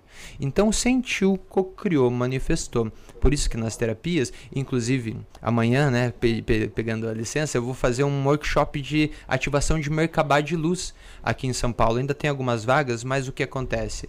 É porque você com a Merkabah, você vai aprender e você a trazer essa realidade paralela que você já tem tudo aquilo que você quer, que você almeja, que você anseia, que você deseja, que a sua vontade está em consonância com a vontade divina. Então, com isso, você sente isso e você traz essa realidade para você e você muda a sua vida, né? Então, isso é muito poderoso e, e muito muito empoderador, né? Muito importante que as pessoas saibam disso, né? Que você, se você tá com noia na tua cabeça, é isso que vai acontecer, né? Então, muito melhor tá com vibrações mais leves, mais sutis, mais sublimes e mais serenas. Eu vi uma, uma neurologista num vídeo e ela estava falando algo parecido, só que de forma mais científica. E ela estava falando que quando a gente tem pensamentos ruins, quando a gente tem é, notícias ruins que a gente vive assistindo, esse tipo de coisa, que isso pode refletir até em doenças físicas, né? Total é, é somático, né? Então, como é que surgem todas as doenças, né? Então, é, igual, da mesma forma que a obsessão, começa com um pensamento e o pensamento você não identifica, não transmuta, os pensamentos viram uma emoção, né? Tipo, ah, já dá uma emoção. Essa emoção quando você não transmuta, ela já vira uma sensação. Você já está sentindo, já está no corpo. E da sensação somatiza, tanto em doença física, né, como doença somática, né, como, é, aliás, como doença psicológica, melhor dizendo, né, como transtornos, distúrbios psicológicos ou físicos. Então, isso é muito, muito sério, né? E quanto mais você se liga com essas questões, mais denso fica o caminho. Então, eu sou, eu sou, né? E é muito importante se empoderar disso para estar conectado com as, as hierarquias celestiais. E ok. Então, a partir do momento que você percebe isso, você não precisa mais ficar doente. Eu, honestamente, digo para vocês, eu não fico doente. Eu decidi, escolhi não ficar doente e há muitos anos eu não sei o que é ficar doente porque eu percebi que eu já não preciso mais. E você também não precisa mais ficar doente. Você não precisa mais tomar medicamento. Claro, se o médico disse para você tomar, vai lá e toma. Eu não sou médico, não vou tirar o teu medicamento. Mas a partir do momento que você vai se desconstruindo das sombras, com as terapias ou com o autoconhecimento ou com o estudo, você vai entendendo que você já não mais precisa ficar doente porque você já não mais se identifica com as sombras, com os pensamentos negativos e sua vida é só luz, amor e glória realmente, sabe? Uh, antes de continuar, agradecer o Douglas Bezerra aí, o Douglas Bezerra, que é membro há 14 meses do canal. Poxa, acho que é o membro cara. mais antigo, viu, Ancipar? Eu acho que sim. Acho eu acho que, que pelo menos que se mantém ali. Que se mantém direto. Ali... É. Valeu, Douglas. Tamo junto, viu, mano? Obrigado. Ele fez uma pergunta, ele falou, Murilo, a fraternidade branca tá ligada a isso? Muito boa essa pergunta, Douglas. Gratidão por, por, você trazer esse tema aí tão interessante. Que eu provavelmente vou dizer umas coisas polêmicas aí, tá? Mas é o que ressoa no meu coração.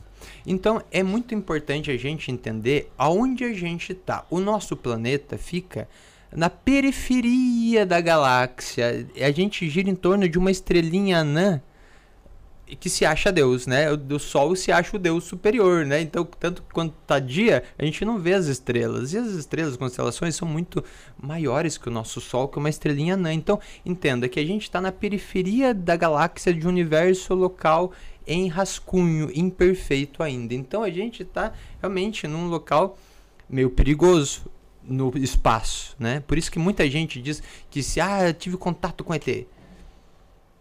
Então, realmente, nós somos seres adâmicos. Eu não recomendo definitivamente contato com extraterrestres, porque muitos deles são criações distorcidas de Elohims caídos, de senhores de luz caídos. Muitos deles não têm nem eu superior, não têm nem chakras. E eles se associam a nós porque quanto eles não conseguem crescer porque são é, criações distorcidas dos senhores caídos, dos arcontes, e aí eles pegam e drenam nossos códigos sagrados da imagem divina do Deus Altíssimo, e quanto mais eles crescem, mais eles se distorcem. Então, ok, extraterrestres negativos são complicados. Ah, mas ele é bonzinho, ele veio com uma carinha tão bonitinha, é, parecia um, um pleiadiano, loirinho, parecia um elfo. Ainda assim, os senhores caídos, eles colocam vestes de luz. E se passam, ah, eu sou teu guia espiritual, eu sou que pega teu, teu, a tua energia. Nesse sentido, então é interessante a gente entender que a gente está aqui na terceira dimensão encarnado, indo para a quinta dimensão agora. Então, o nosso universo local, Douglas, tem 24 dimensões, mais ou menos. Então a gente está na terceira, onde que a gente foi se enfiar, né? Mas em todo modo, não é à toa que a gente está aqui. E, de fato, esses seres caídos lá da 23 e 24 dimensão tentam ludibriar a gente. Então é, são camadas de camadas de seres enganando seres. Então tem os, os magos negros que são enganados por arcontes que acham que são deuses, que são enganados por outros arcontes, que são enganados por outros arcontes e vai indo até um lado muito muito tenebroso. Então, de fato, mestres ascensionados são legais? Sim, eles são legais, eles são seres de luz que encarnaram, ascensionaram, mas eles não são perfeitos, eles não têm a perfeição do trono do Deus Altíssimo, dos universos superiores. Então, eles são legais, mas entenda que eles não são deuses. Eles não são o Deus Altíssimo, Adonai de Sebaiot. Podem ser da família de luz.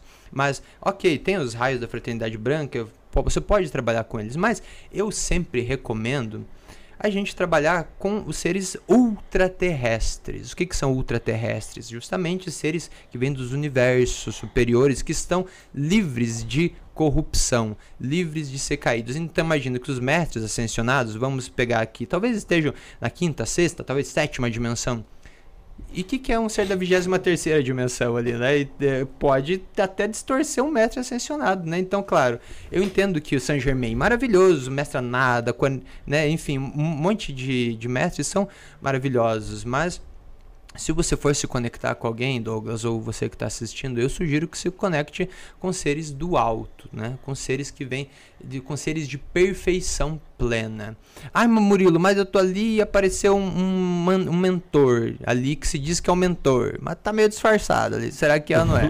claro, primeiro você sempre identifica pela vibração que esse ser tem. Como você se sente com esse ser? Com medo, com pânico, com amor? Ok, com amor, mas ainda assim, esses seres, como eu te falei, eles colocam vestes de luz e passando por ser de luz só para te drenar.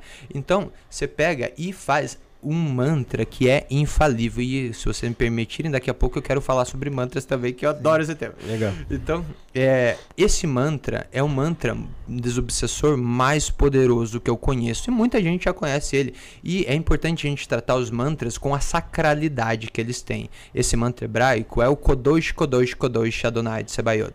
Santo, Santo, Santo é o Senhor Deus das legiões. Então, quando você tiver uma experiência com um ser que se passa por um ser de luz, ou ou talvez até seja, você pega e faz um triângulo, faz uma pirâmide com as suas mãos, ou se não pode com as mãos, até mental, na frente do seu terceiro olho, ou coloca o ser dentro de uma pirâmide de luz e mantraliza Kodosh, Kodosh, Kodosh, Adonai de.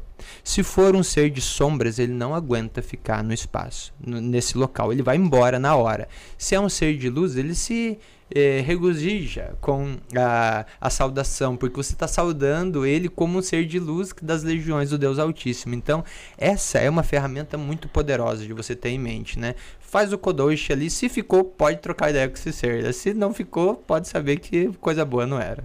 Entendi. Ah, Renato Alves mandou uma pergunta aqui, é pessoal, mas ele falou assim, sobre não ficar doente, ele tomou vacina da Covid? Ah, tá. Ele tomou vacina? É, você tomou. Então. ah, tá, você vai responder. Ah, não, claro, vou, vou, vamos responder sim. Então, é, na pandemia eu estava num período com a minha família. Então tem a minha. Eu estava com a minha tia, que é uma senhora idosa, né, minha mãe, e aí eu tomei assim para não passar para elas. Eu sei que elas não adoecem, nem eu, nem eu adoeço, mas assim, eu, eu tomei a primeira, a segunda dose, a terceira já não tomei, já senti que deu um ziquezira no meu corpo, assim, ah, né? Foi de três. Fui de três. É, quantas, tem? Quantas tem? Tem cinco já. Nossa. Não, fui de eu três tomei porque quatro. Eu, eu, eu, passei mal em todas. Eu tive febre em todas. Aí eu falei, ah, até, eu tô até pra tomar as outras. Só que eu fico, puta, que eu, eu tenho que pegar uma. uma então, é que pra pegar a folga, eu também tô, eu tô nessa pegada aí. E ainda mais que agora tem a vacina da gripe junto ah, com é. essa do, do, do, Covid. E, cara, eu tomei a vacina da gripe, do Covid, eu também tive um sintoma ali no dia seguinte, dor no braço e tal. Mas a vacina da gripe, quando eu tomei, velho. Derruba, né? Me derrubou, mano. A primeira que eu tomei do Covid. é, então. Você tá doidinho, hein? Cê é louco, eu fiquei quase de alucinação, mano. Eu tava, eu tava jogando. Dá uma febre, né, mano? Sim. É, eu acredito que as vacinas são muito importantes porque com elas que acabou a pandemia. É, exatamente. Sim, claro. A gente viu os números. Sim, vai, é. vai indo lá pra baixo os números, né? Mas sinta em seu coração, se você acha que é bom pra você ou não, né? E eu Não, tomei não a primeira. fazendo aconselhamento de É, nada. é. Pergunta- Foi uma pergunta pessoal, por isso que eu falei. Sim. Pessoa perguntou. Isso. E você deu a resposta, que por conta de ter pessoas que têm mais idade, você tomou. É porque a real que o cara pergunta assim é. Você não fica doente, então? Você Por que, que você tomou a vacina? Aham. Pô, porque ele foi É. responsável. Porque foi Ah, Ele foi responsável. responsável, simples e objetivo. Simples, é. É, vamos, vamos- continuar, vamos continuar É aqui. tipo assim, você não vai morrer. Você não vai ser atropelado, então não atravessa É. a, a 23 de maio aí no, no farol verde. Vamos falar do amor e amor. É aquela coisa, né? Que, o, que fala até na própria Bíblia. Que você. Você não, você não vai é, querer mostrar o, o fenômeno ali divino. Né? Você não tem necessidade disso. Né? Eu esqueci até o nome da palavra. O Rick deve, deve saber bem que você não vai, vamos supor, pular do prédio porque você, você tem Deus e acha que Deus vai te salvar ali, porra. Você tá aí tentando contra o próprio Deus. É a tua fé, a tua fé é, Enfim. é fé ativa no amor. Igual o Rafa falou, porque você vai correr no meio da 23 de maio, no farol verde, provavelmente ela vai, né, ter um leve arranhão ali, mínimo. É, vamos falar da Mãe Amor, ô, ô Rick. Galera, fala da Mãe Amor Otávio Leal, uma escola de formação terapêutica e yoga, tá, gente? A formação terapêutica é o quê? Você vai ali estar se aprofundando, vai estar conhecendo mais sobre o curso que você escolher, ou seja, um autoconhecimento primeiramente, e depois você vai poder aplicar esse autoconhecimento que você teve, que você observou, e esse conhecimento, essa sabedoria também aplicar em outras pessoas. Você vai estar trabalhando com a espiritualidade, tá? E na Humano Amor tem alguns cursos aí que são bem interessantes para você escolher trabalhar com a espiritualidade e também com outros tipos de, de terapias que inclui o Tantra, inclui a astrologia, que a gente estava falando agora há pouco, o reiki, o renascimento, que você rememora as sensações do útero até da sua mãe, pra você ver como o negócio é poderoso, e é utilizando somente a respiração, tá? O xamanismo, a psicoterapia, grupos de meditação Osho e muito mais. No site www.maneamor.com.br você tem acesso a livros gra- gratuitos sobre mantras, maituna, meditação, reiki, reiki alternativo e muito mais. Lembre-se, é gratuito isso aí. Você vai estar se aprofundando de forma gratuita nesses temas. Novamente, para todo esse conteúdo, basta acessar www.maneamor.com.br ou o Instagram, arroba otavioleal.maneamor. E para você fazer o seu mapa astral, que é uma ferramenta super poderosa que dura para sua vida toda, que vai falar sobre sua vida sexual, sua vida amorosa, seu trabalho, é, vai falar sobre seu... Vai falar sobre o que, Rafael, mais que ele, ele aborda lá? Fala sobre sua personalidade. Sua personalidade, né? Pô, Que é uma suas- coisa muito interessante. Suas dificuldades na sua vida. As dificuldades que você já enfrentou e que você pode vir a enfrentar também, tá? Uma pastoral te traz tudo isso. Além disso, você ganha uma mandala e um mantra para proteção e motivação, tá, gente? Lá do Otávio Leal. E são de torno de duas horas a duas horas e meia falando sobre sua vida astrológica, o nosso queridão. Para você entrar em contato e fazer seu mapa astral é através do 11 983660100.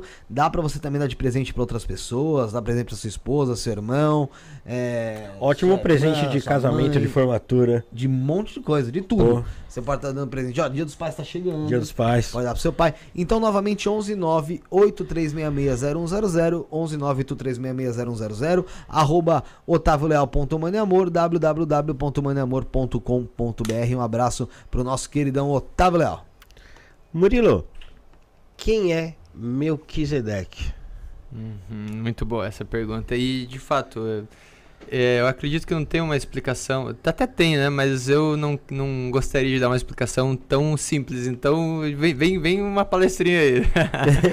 Mas, de todo modo, né? Melquisedeque, ele é o paralemptor da luz. Ele é o recebedor da luz. Melquisedeque representa a sabedoria divina, é o sacerdote do Altíssimo, né? Então, como eu falei no começo do podcast, ele apareceu lá em Hebreus, né? Lá, vamos dizer, para Abraão, ele foi dito que o Cristo segue a ordem de Melquisedeque, né? Então, Melquisedeque é um instrutor da humanidade, né? Mel... É uma filosofia? Também, mas não, não necessariamente uma filosofia, é uma figura, é uma consciência, É uma digamos consciência assim. mesmo. né? É, existe, essa, existe essa trindade, Miguel, Metatron e Melquisedeque, que é essa trindade de paraíso, o, tri, o triplo M, digamos assim, né? Então, ele tem uma potência tão grande como Miguel, como Metatron. Porém, ele já esteve aqui e já andou nesse, nesse planeta, né? As, ele reinou em vários locais, mas ao meu ver, muitas pessoas já foram Melquisedeque. É tipo um título, digamos assim, né? E aí, é, Melquisedeque, ele tem essa função justamente de ser um purificador e um instrutor da humanidade, sobretudo em planetas com é, experimentos, assim como nós temos aqui, né, de evolução, planetas experimentais, justamente são os instrutores, né, os sacerdotes de Melquisedeque que utilizam é, essas prerrogativas. Então, a própria ordem de Melquisedeque. O que, que é a ordem de Melquisedeque? A ordem de Melquisedeque é de transcender, é de acender a consciência das pessoas, né? Para a vida de glória, de amor, de leveza, de plenitude que já pode viver. E realmente para que se empoderem, para que realmente se ascensione e que ajudem cada vez mais a manifestar o reino dos céus aqui na terra. Né? Então, Melquisedeque ele também é associado a Partenos Fos, né? a Virgem de Luz, que é o paralemptor da luz, é o recebedor da luz. Então, ele é uma figura assim que eu tenho total reverência, total amor e gratidão realmente, porque desde que eu encontrei esse nome, né, ele eu fui estudando, me levou até o estudo das chaves de Enoch e me levou e me trouxe aqui até esse podcast com certeza. Então, hoje eu tenho maior alegria de dizer que eu sou um sacerdote de Melquisedeque, né? E ah, Murilo, mas como que se inicia como sacerdote? Tem que fazer uma ordem, tem que ser lá, né, fazer uma prova. então, é, na verdade, se você é um instrutor, se você ajuda a vincular a luz no mundo, você já serve a ordem de Melquisedeque. Você já é um sacerdote uma sacerdotisa, mesmo que não conscientemente. Mas é isso, é, são instrutores que ajudam a sair da sansara, sair desse, do sofrimento, da, da, da, da escassez, do peso, né? Para realmente estar nessa oitava superior. Então, tem várias formas, né, de, de nós nos conectarmos, né, sobretudo com os mantras sagrados, né, que ajudam a elevar a consciência e, e humildemente, né, nesse meu percurso, claro, eu encontrei as chaves de Enoch, o Pistis Sofia, que são é, conhecimentos maravilhosos, inclusive no Pistis fala bastante sobre o Melquisedeque, né. O que, que é Pistis Sofia, para quem está assistindo? Pistis Sofia são manuscritos copta, encontrados no século eh, 1770 e poucos, lá em Nag Hammadi, em Qumran, lá no Mar Morto, mas eles datam do século 1 e 2 depois de Cristo. Então, são manuscritos escritos pelos discípulos do Cristo após a ressurreição dele. Então ele, ele renasceu e ficou 11 anos com os discípulos falando sobre os mistérios. Não conta essa parte na Bíblia, né? mas tanto que tem vários manuscritos apócrifos ali juntos, né? encontrados, como o, Evangelho de Madalena, que eu comentei anteriormente. Né? E aí no Pistis fala bastante sobre Melquisedeque. Né? Mas o que, que é o Pistis Sofia? Então é justamente isso. A, o Pistis Sofia é fé na sabedoria. Então, conta, né, que o, do pleroma, da plenitude, lá do, e Pistes, essa consciência estava nos universos superiores e quis subir mais e caiu e ficou preso nesses éons, nesses 13 éons é, que inferiores desse universo local e realmente até que ela encontrou o Cristo, né? Que o Cristo, quando transcendeu, ele não transcendeu só aqui nesse planeta. O Cristo é tão maravilhoso, gigantesco, não tem nem como é, é, entender direito a magnificência dele, né? Então, ele quando transcendeu aos céus, ele foi transcendendo aos éons de criação, as dimensões, e aí os arcontes começaram a se desesperar, tipo, porque do nada surgiu um ser de luz, meu Deus, o que, que é isso? E o Cristo, uma das vestes de luz dele, tem o próprio nome dos arcontes nas vestes, e os arcontes ficavam temerosos, com medo, meu Deus, o que, que é isso? Eu pensava que eu era o Deus aparecendo essa luz, e aí realmente, até que o Cristo encontrou de Sofia, porque a, a, sabedoria era uma sabedoria caída e agora ela transcendeu aos céus. A gente encontra também em outro, uma outra apostila, que é a apostila da Gnosis, do gnosticismo, que fala sobre a formação do pleroma e tudo mais. Né? O que é pleroma? É plenitude, digamos assim. Né? Então, existia a mente, e daí surgiu existiu o silêncio depois surgiu a mente e aí começou a gerar um monte de criações a partir disso. E aí, a contraparte da sabedoria, da Sofia, era o desejo. Então. É o que move o homem, na sim. verdade. Né? E aí, quando ele estava nos planos superiores, o desejo por desejo é um desejo caído, mas o desejo por sabedoria é um desejo superior. Então, só que aí, ok, até onde eu sei, até onde eu estudei, né? Claro que eu sou interno aprendiz. É, a, a Sofia e o desejo caíram, mas a Sofia encontrou Cristo e subiu aos céus. E então, agora a contraparte da sabedoria da Sofia é o próprio Cristo. E até onde eu sei o desejo, acho que não, não subiu tanto assim, né? Mas, em todo modo, falando sobre Melquisedeque, então, para concluir ah, o rodeio, né? Eu, eu, gosto de dar os rodeiozinhos, mas voltamos aqui, né? Então, realmente, né? É, a ordem de Melquisedeque é muito importante nesse momento, justamente para auxiliar as pessoas a encontrar o norte, para se reconhecerem como eu sou, eu sou, como Deus em ação no aqui e agora. O Melquisedeque surge quando, então? A primeira citação que se tem dele, claro, que ele surge, tipo, ele é eterno, né? Ele vem lá dos universos superiores, ele tá no junto, né, com, com o Deus Altíssimo e tudo mais, com Metatron, com Raios Hakodesh, com os luminares. Mas aqui no nosso planeta, na, no nosso no nosso conhecimento humano, o primeiro registro que se tem dele, que eu saiba, é ali no Antigo Testamento, lá na Torá, quando ele, ele aparece para Abraão, quando Abraão voltou da guerra lá de Sodoma lá e tal, que recuperou Ló, ele chegou e aí encontrou Melquisedeque, que é o, que é o rei de Salém, né, o sacerdote do Altíssimo, rei de Salém. Então a gente entende Salém como Jerusalém, né? Jeru... E aí ele, o Abraão pagou o dízimo ao Melquisedeque, deu 10% do que tinha conseguido, e Melquisedeque abençoou ele e toda a, a a sucedência, né, as gerações dele. Então, é interessante a gente entender que Jerusalém não é apenas essa Jerusalém ali do, do Israel. E o próprio Israel, não é apenas aquela, aquele, aquele governo, aquele, aquela federação ali no Oriente Médio. Israel é o projeto de criação do Deus Altíssimo. É o projeto Israel que vai se tornar, com o retorno do Cristo, o projeto Vitória. Então todos nós somos o povo de Israel. Israel é a Mishadai, é a família de luz. Então, no projeto Israel, que vence, e até eh, podemos falar sobre o hebraico e as línguas sagradas daqui a pouco, mas então, Jerusalém não é apenas essa Jerusalém, é Jerusalém celestial, onde quem reina nela é Melquisedeque. E agora, quando realmente os céus se abrirem e vier a hierarquia se exteriorizar aqui, descerá dos céus o próprio Cristo, Cristo Melquisedeque, como rei de Jerusalém celestial. E aí sim nós estaremos na casa de muitas moradas. Entendi. É, tem, tem, gente aqui falando aqui, ó. O Neil falou, essa é nova para mim. Melquisedeque que eu conhecia é uma ordem de seres superiores, não um ser só. Interessante. Existe também essa visão? Sim, é que na verdade é, a gente tenta sempre adaptar pro, pro para o nosso meio, né, para raça humana, mas a ordem de Melquisedeque é muito superior. Então, realmente, você não está errado, William. É isso. É uma ordem que vem lá de todas as hierarquias superiores, né, dos Elohim, Binai Elohim, Querubim, Serafim, Ofanim, Hashmalim, Ilim. Todos eles são a, o Adonai de Sebaiot, né? Então existe a ordem de Melquisedeque, existe a ordem de Micael, Existe a ordem de Metatron, a ordem de Uriel, a ordem de Enoch. São ordens que realmente têm essa, esse papel que, uh, através dos luminares, dessas consciências de luz integral, auxiliam a gente nessas experiências planetárias a irmos transcendendo cada vez mais. Eu vi que você fala, você fala muito de Cristo, né? De, mas você também cita bastante ali esse caso do Antigo Testamento, por exemplo, né? Que é onde a Torá também mora ali. É, como é que você faz para conciliar as duas coisas?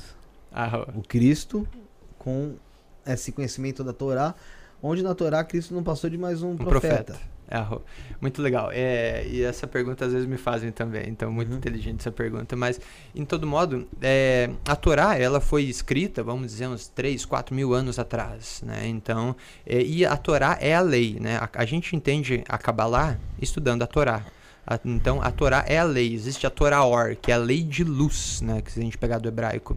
E aí, a Torá, ela tem o, o Pentateuco ali, né? Que são os cinco livros, é, os primeiros cinco livros da Bíblia e tudo mais. E ela traz as leis de Moshe, né? De Moisés lá, para guiar a humanidade naquele período. Mas ok. E a gente entende a Torá como o livro do Pai, né? Porque é onde se manifesta o Deus Altíssimo, Yahvé, né? Ou Yod-He, Vod-He, que se manifesta lá. Então a gente entende o Antigo Testamento como um livro que a gente entende mais sobre o Pai Celestial. Já o, a Bíblia, o Novo Testamento, a gente vê a nova aliança que é o Cristo que nos traz. Né? Então, é, os salmos e tudo mais. Uma forma de a gente entender a Bíblia é a gente entender os salmos. Os salmos são a Bíblia dentro da Bíblia. Então, se você entende os salmos, você entende a Bíblia. Mas, em todo modo, já traz coisas diferentes, realmente. Né? E, beleza, a Bíblia foi um livro que guiou, podemos assim dizer, a humanidade nesse, nessa última era, né? a era de, de peixes. Né? Tanto que te chamam, né? Pegando para um viés mais astrológico mesmo, né?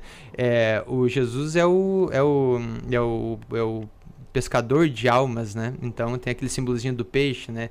Muitas vezes. E agora a gente está saindo da era de peixes, entrando na era de aquários e na era ante, da antiguidade, na era de, de, de Ares, né? Teve lá o, a Torá que surgiu depois da era de peixes, foi a Bíblia.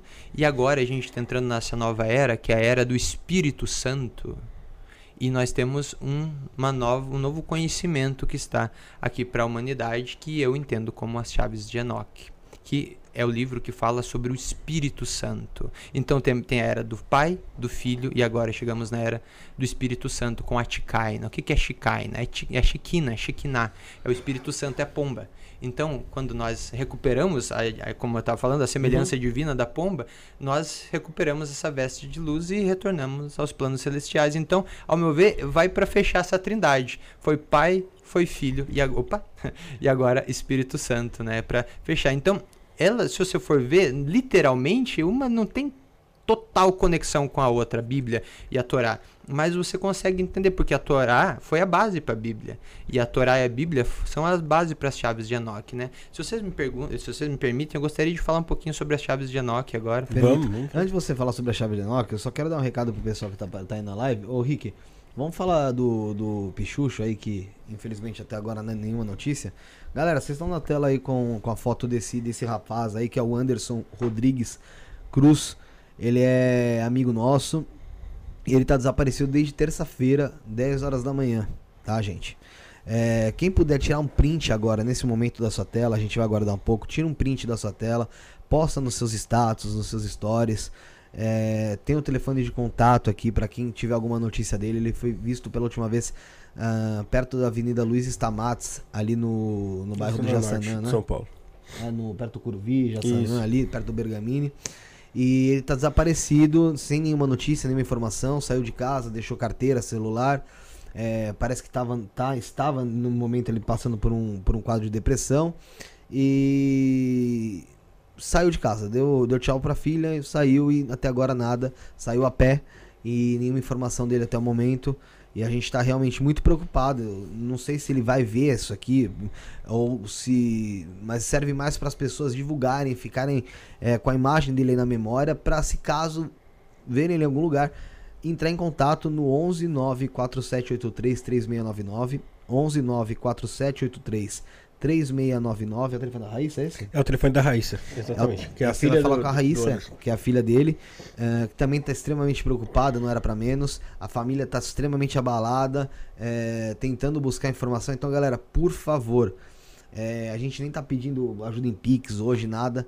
Por favor, você que compartilha no seu stories, compartilha nos seus status, é, vamos tentar encontrar esse amigo nosso aí, vamos tentar salvar essa vida aí, trazer essa vida aí para novamente para casa dele, é, para a família dele, para os braços da família dele que tá esperando ele lá e pedindo muito a Deus aqui para que nada de mais sério tenha acontecido e que tenha sido às vezes ali um, um momento de, de desabafo mental, de descarga, descarga mental dele ali e que logo ele retorne. Mas compartilha, gente, por favor, você que gosta do programa, tá bom? Você que tá assistindo depois, também não tá no ao vivo, printa a tela aí e compartilha, tá bom? E, o, o, Felipe, como eu disse ontem, cara, se alguém se deparar, ou o próprio Anderson ver esse vídeo, é dizer que, pô, tem um monte de gente que ama ele aí, a família dele tá, tá esperando ele aí de braços abertos para voltar aí, se ele...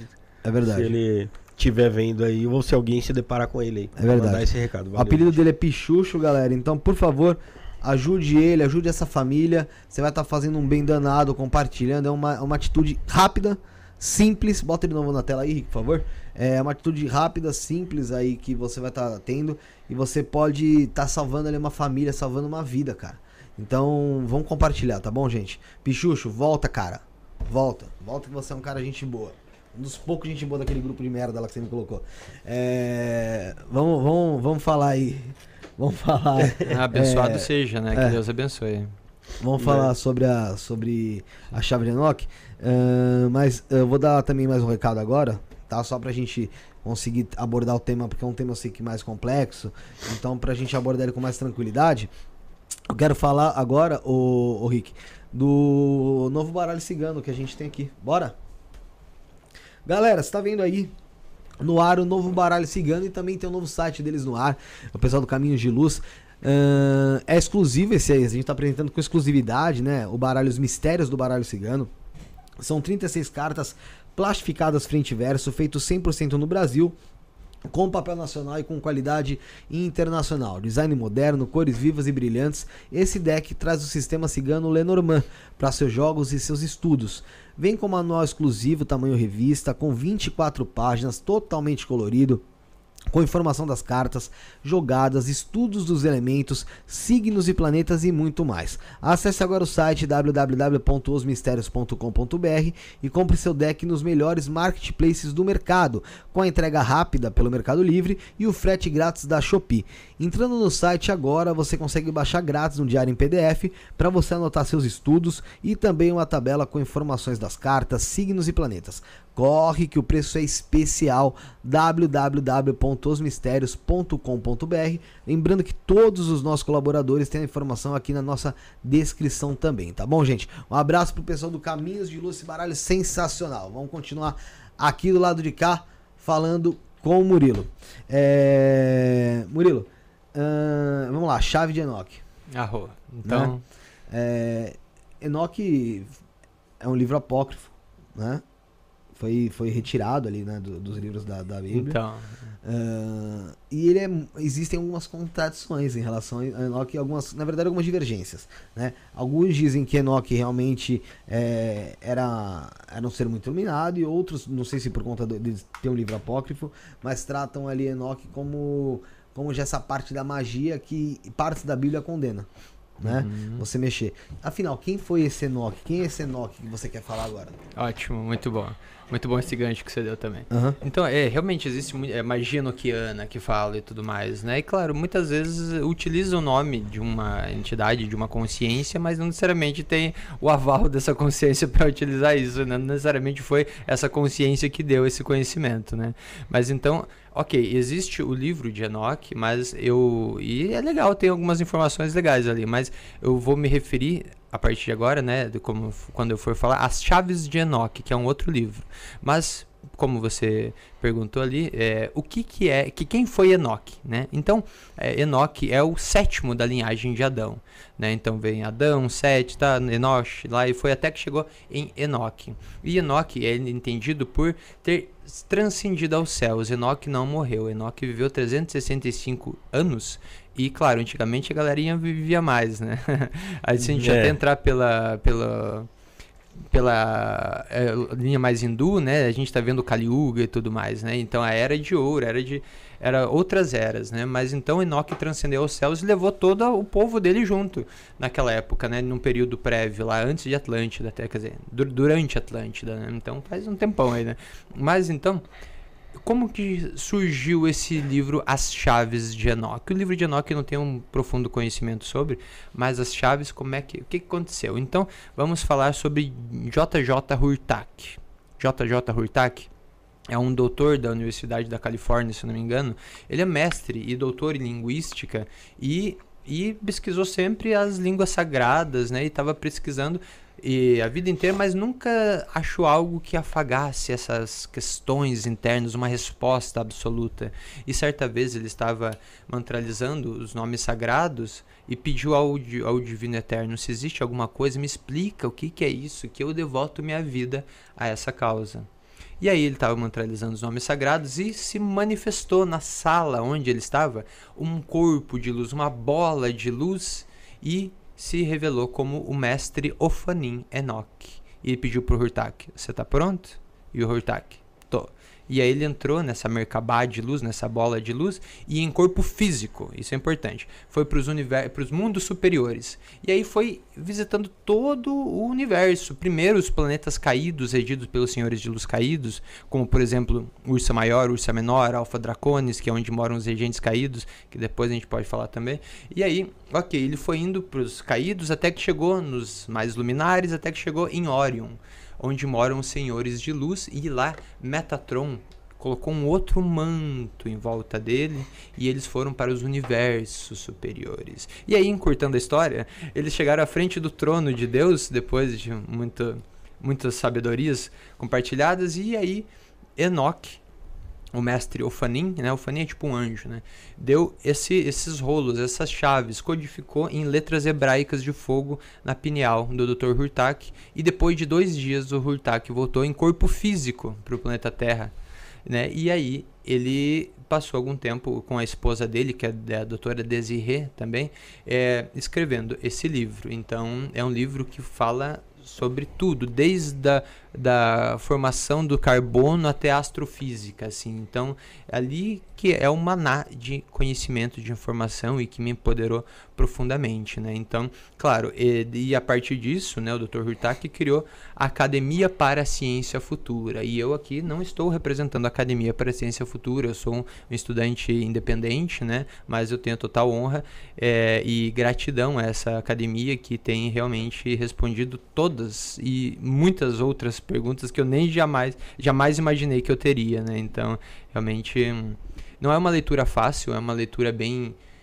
complexa, são sete níveis de entendimento. Às vezes você lê, você não entende nada, suplica ao alto para entender o que está ali, né? mas com o tempo vai, vai ressoando. Às vezes você está lá lavando louça e. Ah, entendi o que é aquilo. Daí começa a cair as fichas, né? Fazer sentido. Assim como o Piste Sofia, os doutores Urtak, junto da academia, fizeram, eles pegaram esses manuscritos e fizeram comentários, né? Fizeram comentários sobre ele. Tem o Despertar do Superior, tem os nomes da Mãe Divina, do Pai Divino, do Cristo. Então tem vários é, escritos muito maravilhosos. E aí o, o Enoch deu 64 chaves para o Hurtak. E na, na, no livro do conhecimento, As Chaves de Enoch, ele publicou 54. Isso em 79, se eu não me engano, 73, dos anos 70.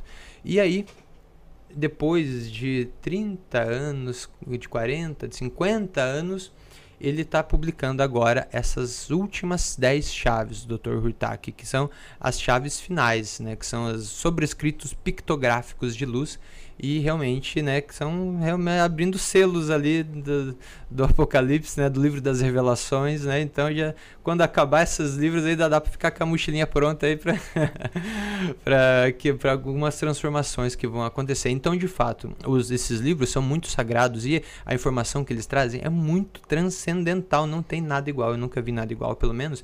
E a ideia não é passar medo que vai acabar o mundo, não é é a, a vinda do, do, dos, dos planos celestiais aqui novamente. Então é um momento de glória, um momento de plenitude que a gente está vivendo único aqui na história desse planeta, né? Assim como aconteceu em Atlântida, assim como aconteceu em Lemúria, né? E nesses períodos prévios do nosso planeta, agora a gente também está sendo convidado a ter essa grande transição, essa, essa é, mudança é, significativa né? no, no limiar do nosso planeta. Por quê que isso está acontecendo agora? Porque desde 2012, lá que os mais falaram acabar o mundo, realmente a gente entrou num, isso não é necessariamente a academia que diz, é o Murilo falando, né? Nós entramos num cinturão de fótons, né? Então nós entramos agora, nosso planeta entrou numa região de nulo eletromagnético. Então, que a influência do, dos arcontes, das seres trevosos, diminuiu, porque o polo norte magnético já está se invertendo. Né? O, no, polo norte já não é mais o mesmo polo norte, já está indo para o lado. E o nosso Polo Norte, até então, nesse último período, ele recebia irradiações de Ursa, de Ursa Maior, Ursa Menor e Alfa Draconis, que vinham lá dessas esferas onde moram os Senhores de Luz, chegavam pelo Polo Norte, que é aberto, assim, né? Entrava por ali, ancorava no centro negativo da Terra. Tem o coração de Gaia, não é isso que eu estou falando. É o centro negativo e aí ancorava ali no cubo negro. É meio polêmico isso, mas ancora no cubo negro e, e aí se espalha para a, a, entropia, né? Então, que é, é o, a, o buraco negro, né? Digamos assim. Então, essas energias caídas acabam indo nesse sentido do buraco negro. E agora nós entramos nesse cinturão de fótons, onde nós estamos muito mais próximos do Sol central. 2012 se encerrou vários ciclos, ciclo pleiadiano, acturiano, vários ciclos se encerraram porque agora a gente entrou, a, a era, acabou, a gente está na era de, né, de Aquários, que fala, era do Espírito Santo, e agora a gente está mais próximo do Sol central. Logo, a partir de agora a gente está recebendo muito mais luz, não luz com L minúscula que esse nosso Sol aqui traz, que é um, uma estrela anã, né? é a luz do Sol central. E como nós estamos recebendo muito mais luz, as nossas vibrações estão se elevando e as sombras simplesmente não vão mais aguentar ficar nesse planeta. Já estão sendo erradicadas. A gente já percebe o umbral mais denso sendo esvaziado, né? Mas ainda assim tem gente que está caindo atirando, né? E aí, realmente, com essa limpa que vai acontecer é para justamente ancorar a, a luz né? nesse planeta e virar a era de luz, realmente. Então é a chave de Enoch vem nos trazendo esse conhecimento para a gente ficar preparado para isso. Como que você crê que vai ser esse apocalipse aqui? Só coisa boa. é, então, quando vai ser é um mistério, né? Não, não, como, não quando, mas uh -huh. como vai ser? Cara, assim, a gente pode especular várias coisas, né? Mas eu acredito, o que que está acontecendo? E é legal a gente entender isso também. A hierarquia já está se exteriorizando lá no centro do nosso universo. Então, é igual uma faxina que está acontecendo. As hierarquias caídas estão sendo varridas do centro para as bordas. E o nosso planeta vive na, é na borda do nosso sistema, da nossa galáxia. Então, está chegando na borda e muitos seres caídos vão chegar aqui se passando por ah, eu sou um ET de, de, boa, eu sou um estelar da luz, sou da Federação Galáctica e vim te ajudar. Então, é muito importante a gente ter discernimento para identificar as hierarquias de luz mesmo, porque estão chegando agora e vão chegar muitos seres caídos se passando por seres de luz, dizendo que são Cristo, que são da servem, não sei o quê, e para enganar as pessoas, para deixar as pessoas aprisionadas. Então, segundo os estudos nos dizem, né, vão vir, é, vão vir essa demanda aí, né, de, de seres caídos inicialmente, antes, então pode ser que dê uma pioradinha aí para realmente a hierarquia celestial chegar, né, com os céus se abrirem, as escadas de Jacó se manifestarem descer os, as trombetas, né, com o Cristo cósmico e toda a Mishadai, a família de luz, né, o Adonai de Sebaot. Para quem não acredita em Lemúria, Atlântida, nada disso, como que você faz essa pessoa ter um pouco de consciência que, que isso realmente talvez existiu? Com os mantras. Eu, humildemente, no meu.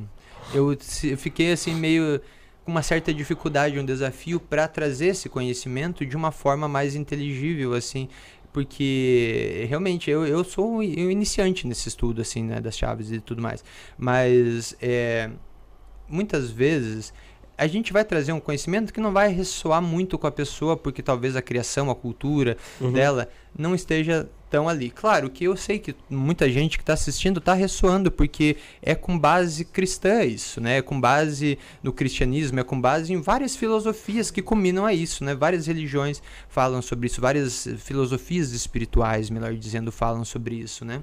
E agora, é...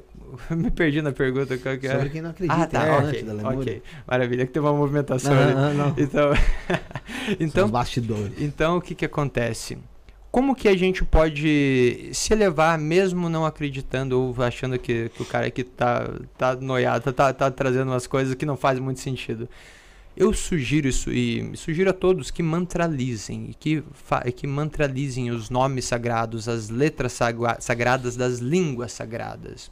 Porque essa foi a forma, Felipe, que eu achei para trazer esse, essa vibração supralumínica para quem talvez não tenha um entendimento ou talvez não, não, não ressoe tanto com isso. Porque os mantras são muito simples, né? Vamos pegar até o Kodoji que eu disse, ou Om Shanti Shanti Shanti, ou sei lá, né? Tem infinitos mantras, né? Quando você mantraliza, você eh, muda a tua epigenética e aliás tua epicinética isso faz uma epigenética o que, que é isso vamos traduzir para o português então existem os cinco corpos aqui dentro dos nossos estudos o corpo é, eu sei que muitos dizem que são sete, né? Físico, etérico, astral, mental, mental superior, búdico e espiritual. Mas dentro do, dos nossos estudos tem cinco corpos. O eletromagnético, que esse é um pouquinho mais denso.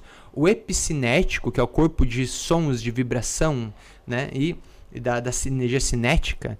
Tem o corpo EK de muitas relatividades. O corpo EK é o corpo unimúltiplo que vai nessa realidade aqui com as outras realidades do multiverso. Então, quando a gente tem esse entendimento do corpo PK, a gente consegue trafegar pelo multiverso e a Merkabah nos auxilia a ter esse entendimento. Depois do corpo EK de muitas relatividades, nós chegamos no ápice que nós conseguimos chegar nesse universo que é o corpo gemátrico. O corpo gemátrico é o corpo da geometria sagrada, da gematria, da perfeição, é o corpo da Tikaina, do Espírito Santo, da membrana do universo, das águas da vida. E é um corpo de perfeição. Quando nós atingimos esse corpo de perfeição, aí sim nós ganhamos do eterno, do divino eterno, o corpo Zohar, que é um corpo onde nós habitamos as moradas superiores, né? Que é um corpo que vem dos universos superiores, que é dado pelo Eterno quando nós atingimos a perfeição. Mas então, voltando, é, quando a gente fala, a gente mantraliza, a gente acaba, o mantra tem uma vibração, tudo é vibração, né? E sobretudo é o poder da palavra.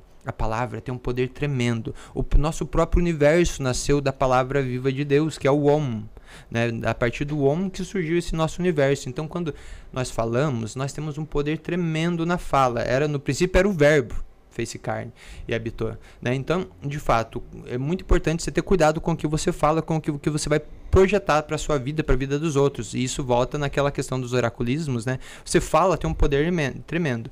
Mas também, quando você fala, e da sua boca sai palavras de línguas sagradas, você muda toda a vibração do ambiente. Então, eu, nos meus estudos, estudo sobretudo as cinco línguas sagradas, que é o hebraico, o tibetano, o sânscrito, o egípcio e o chinês.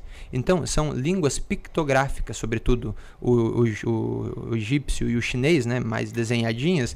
Então, duas vão de um sentido, duas vão de outro sentido, e desce o hebraico com uma pedra de topo piramidal, com uma letra de fogo, formando uma pirâmide em cima do nosso, ter, nosso sétimo chakra. Então, quando nós mantralizamos, palavras dessas cinco línguas sagradas juntas, nós ativamos nosso oitavo chakra, que é o primeiro chakra do eu superior, que é o, o, é o luminar, é um farol para as irmandades de luz realmente nos identificarem e reconhecerem. Então, mas, mas isso não são egrégoras assim mais antigas que hoje são menos praticadas do que outras egrégoras que chegaram ali e foram tomando mais forma? Sim, é, é, essas línguas são as bases, assim até o nosso o português, né? Sim. Português, ok, tem muitas palavras legais, mas ele veio do latim, que sim. veio, né, do, uhum. pro, provavelmente do, do hebraico, sim, sim, alguma coisa assim. Uma fonte lá. É. Ele...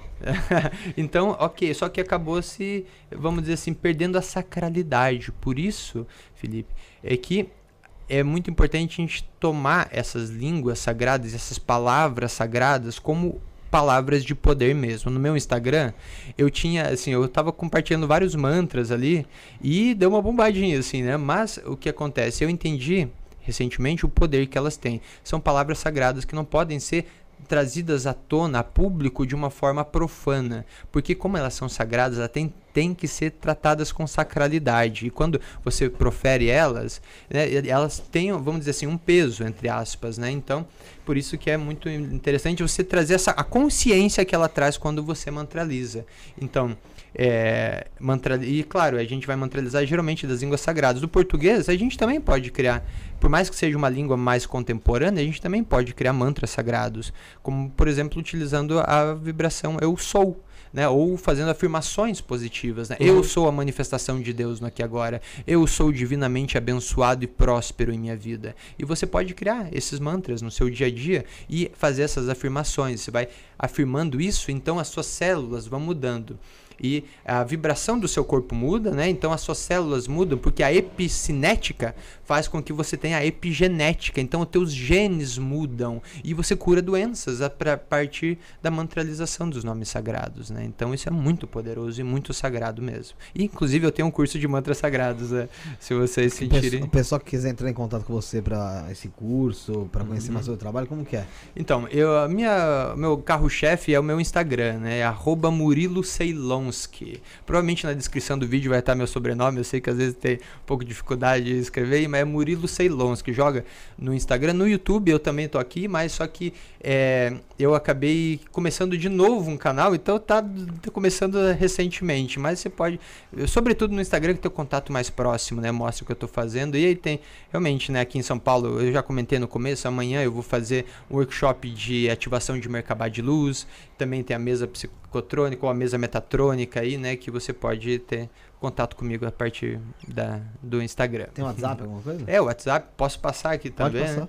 Então é, é 46, Vou ma- ma- ma- mantive as raízes do interior do Paraná. É 469. Vamos lá. Então é o 046 Isso. 9 99 99 71 Peraí, 9 9971 1995. 1995, então. Tá aqui, Murilo Senlonski. Isso Tá, mesmo. galera, Chama lá. tá aqui no no nosso no nosso chat, tá? Perfeito. 046 9 9971 1995, né? Isso. É, antes da gente continuar o papo, antes de você continuar falando sobre as suas experiências, enfim, é, vamos falar sobre agora a Matildes, o, Rick. Tem a Matildes aí pra gente falar dela. Bora lá? Galera, quem é a Matildes? O que, que é o templo da Matildes? E qual que é o carro-chefe dela lá? O carro-chefe é o oráculo de Lúcifer ou de Lilith, que é uma bússola de conhecimento e discernimento espiritual, e através desse oráculo você encontra respostas que podem mudar a sua vida. Você quer saber se tem abertura para um pacto com Lúcifer, se tem abertura para acordos demoníacos, está com dificuldades financeiras, gostaria de respostas sobre esses assuntos e outros? Esse oráculo é perfeito para você. No oráculo podem responder Lúcifer, Daimons, seus guardiões, Cigana da Estrada e outras entidades que quiserem se apresentar. Não importa o que você esteja passando, a sacerdotisa está sempre aí para te ajudar. Você vai ter respostas claras e objetivas para todas as questões da vida. E os guias estão prontos ali para te conduzir e aconselhar em todos os aspectos, encontrando o caminho para a felicidade e para o sucesso. Os jogos são de forma presencial ou à distância. Então, se você não está em São Paulo, não está no Brasil, não tem problema. Você vai entrar em contato WhatsApp, com o WhatsApp e ela vai te orientar ali como que vocês vão fazer esse jogo, tudo certinho, tá?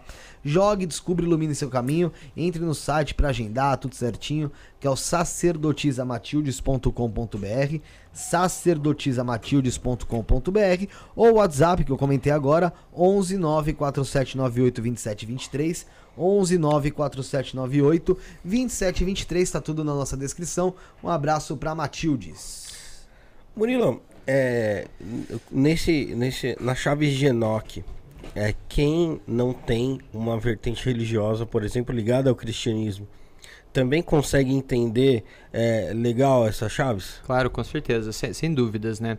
É, a questão, eu diria, que não é a, a religião da sim, e sim a vontade da pessoa em entender isso, né? Então, de fato, eu não tenho religião nenhuma, né? A minha religião é o amor, minha religião é o Deus Altíssimo, né? Então, é, e nas chaves, assim, é livre de religiões, né? Você pode entender se- sendo, sei lá, sendo muçulmano, sendo judeu, sendo indígena, xamã, o que quer que seja, né?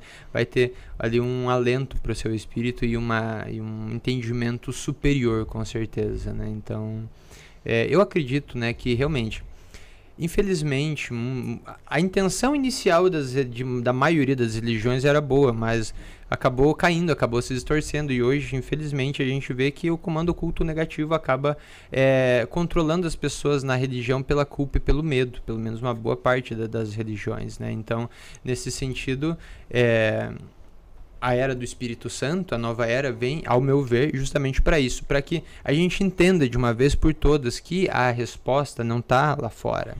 Não está aqui no YouTube, apesar que esse podcast ajuda bastante. né? Não, não tá em externa a você. A conexão com Deus Altíssimo está no seu coração.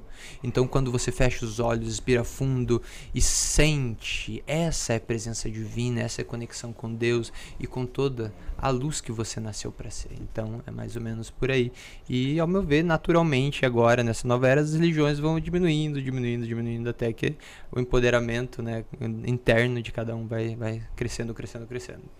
É que quando, quando você fala chaves de Enoch, esse termo, chaves, é, é- eu entendo como um acesso, né? E, cara, quando você fala, tipo, de outros universos superiores, apocalipse, a ideia que a gente que, que chegou na minha cabeça era que como se fosse um acesso a chegar a esses lugares ali. Sim. Poxa, mas muita gente não tem não tem acesso a, a essa informação aí, né? Será que é, esse é o, é o, único caminho de chegar nesses universos ah, superiores? Com certeza não, né? Existem muitos caminhos, existem muitas possibilidades, né? Mas é, o que que acontece? Muitas informações, muitas fontes levam a um crescimento, levam a uma transcendência, né? E eu não quero ser fanático e dizer apenas o que eu estou falando uhum. é verdade absoluta. Verdade absoluta. Né? Existem muitos caminhos, mas o que que acontece? Existe, como a gente está cheio de informações hoje em dia, você abre o Google ali, você acha o que você quiser, né? Então, infelizmente existem muitas desinformações. Às vezes nem é a intenção da pessoa fazer o mal ou confundir, mas uh, orientado astralmente por seres caídos, acaba trazendo percepções que fazem sentido, mas de um tanto ali confunde depois, né? Por quê? Porque um dos regentes desse universo, um dos agentes caídos desse universo, não vou trazer o nome dele aqui que não vem à tona, à tona mas é, a alcunha dele é Destino. E ele rege a falsa noção de evolução. Então a pessoa vai ali, faz as coisas, acha que está evoluindo, acha que está crescendo, mas fica na samsara, fica na roda ali, acha agora eu estou evoluindo, agora eu estou crescendo mais, agora e fica não se desprende, fica nesse limiar. Então, uhum. O rolê é quebrar esse universo. Até você pega ali as constelações do zodíaco, elas são enormes, né? Você pega o nosso universo aqui em volta do planeta Terra, tem as constelações, uma tá para cá, Gêmeos, sei lá, Sagitário, né? Então, elas estão em vários cantos do nosso universo. Mas é, esse universo local ainda tem um controle de senhores caídos. Então, eles ainda controlam as próprias o próprio destino com D minúsculo das pessoas. Então, quando nós nos conectamos com as línguas sagradas, com conhecimentos superiores, assim, a gente consegue se conectar com de fora dessa bola, de fora do Mazarot, que igual as chaves dizem, né, com essas consciências de fora. Então, quando você for estudar, é muito importante você saber qual é a procedência desse estudo que você está tendo. Quem é o autor? Qual é a obra dele? Qual é a energia desse cara ou dessa, dessa moça? Né? O que, que eles fazem? Porque muitas vezes a pessoa está lá bem intencionada, mas é inspirado por seres caídos e aí distorce. Isso é o grande problema e o grande perigo das canalizações. Porque, ah, o meu guia me trouxe uma informação maravilhosa. Vai saber se era um guia de luz mesmo, né? Então, às vezes, canalizei uma técnica aqui maravilhosa, um multidimensional. O meu mentor arcturiano me trouxe. E vai lá, faz, e aí as energias caídas treinando os códigos, chipando e fazendo um monte de coisa. Então, por isso que é bem delicado assim você tomar cuidado. Por isso que eu sugiro não se conectar necessariamente com ETs, com extraterrestres. Se conecte com o trono do Deus Altíssimo, que ali é só alegria, só graça e glória. Tocando novamente em Enoch, falando sobre Enoch, é, como Enoch, a chave de Enoch, né, é, vê essa questão da vida após a morte? É legal. então, assim, é, realmente, né, existem muitas casas, né, na morada do pai, né, a casa do pai tem muitas moradas. Segundo os estudos, a gente ainda está fora da, das casas de muitas moradas, aqui a gente está num planetinha bem precário ainda, né. Claro que a gente veio aqui para transformar a Mãe Terra, Pachamama, na Mãe Divina, né, de empoderar ela, e na medida em que nós ascendemos, o planeta todo ascende. Mas, em todo modo, como que é visto essa, essa pós-morte, né? É, as chaves elas não abordam especificamente dentro do meu conhecimento e eu ainda nem li ela toda, sabe? Eu tô ali, eu sou iniciante mesmo no assunto, né? Mas em todo modo já mudou completamente. Mas de fato, é, a gente pode conscientemente ou inconscientemente, escolher caminhos que a gente vai para um caminho entrópico do anti-universo de destruição ou para o caminho centrópico de luz que vai transcendendo cada vez mais, né? Então, o ideal é sempre nós termos o nome do Deus Altíssimo carimbado na nossa testa, né? Yod He Vod He. Né? Então, ter carimbado aqui na testa para mesmo quando você desencarne, se você não conseguir talvez atingir, ativar o manto de luz ainda em corpo físico e transcender os céus, eu fazer o corpo físico virar um corpo de luz, e isso é muito possível, né? É, aos poucos a gente vai desconstruindo as crenças que não pode. Só não é possível se você achar que não é. né? Mas em todo modo, mesmo que a pessoa não, ok, vai lá, morreu, desencarnou, uhum. Perdeu o corpinho físico, ainda assim, se você tiver afinado com o trono de Deus, com a Mishadai, né, com a família de luz, é, realmente você será é, recolhido por ela. Mas eu, Murilo, particularmente, agora fora das chaves, acredito que é, podem ter muitas encarnações que nós viemos, né? Mas não necessariamente linearmente, que veio nesse planeta e vai ficando nessa linha de tempo. Eu acredito que a gente pode encarnar no futuro, encarnar no passado, encarnar em outras linhas de tempo, porque existe o um multiverso. Então, talvez numa existência anterior a gente nem encarnou nesse planeta, a gente nem encarnou nessa linha de tempo. Talvez a gente encarnou, sei lá, em outro universo, em outra linha de tempo, em outro contexto e é muito louco, né? Cara, é, eu cheguei a uma conclusão maluca desse negócio aí. Que é, como a gente não tem um, um, tempo linear e a gente pode ir pro passado, futuro e, e, e, viver essas posições diferentes aí, por que não a gente não é uma alma só vivendo um, um ponto de vista em, diferente ali em cada momento? Uhum. Será que Sim. não é? Será que a gente não é um, uma alma só? É vivendo? o eterno agora, né? A gente está sempre aqui agora e, e de fato, é se pegar um viés mais até ateísta, assim, né? Que morreu, acabou. Se for ver, até tem um certo sentido, né? Tipo, é, viver aqui e o que a gente tem certeza mesmo é essa vida aqui. A gente tem certeza, eu tenho certeza que eu tô aqui, eu sinto a madeira, eu tenho meus anéis, tenho o microfoninho aqui, eu tô vendo você. Isso é real dessa minha percepção, né? Do em, física encarnada, né? E talvez o corpinho físico realmente vá embora uma hora ou outra, né? Mas aí eu sinto profundamente que a consciência ela não, não é destruída, né? Até Lavoisier dizia, né? Nada se cria, nada se transforma, nada, se cria, nada se perde, tudo se transforma. Meu pai sempre diz essa frase. E realmente, né? Então a, a consciência vai acabar? Eu acredito honestamente que não. A consciência vai para algum lugar e vai de acordo conforme está as nossas vibrações, né? Pode ser voltar diretamente para a fonte, talvez e se se torne, voltar com o todo é uma possibilidade também, né?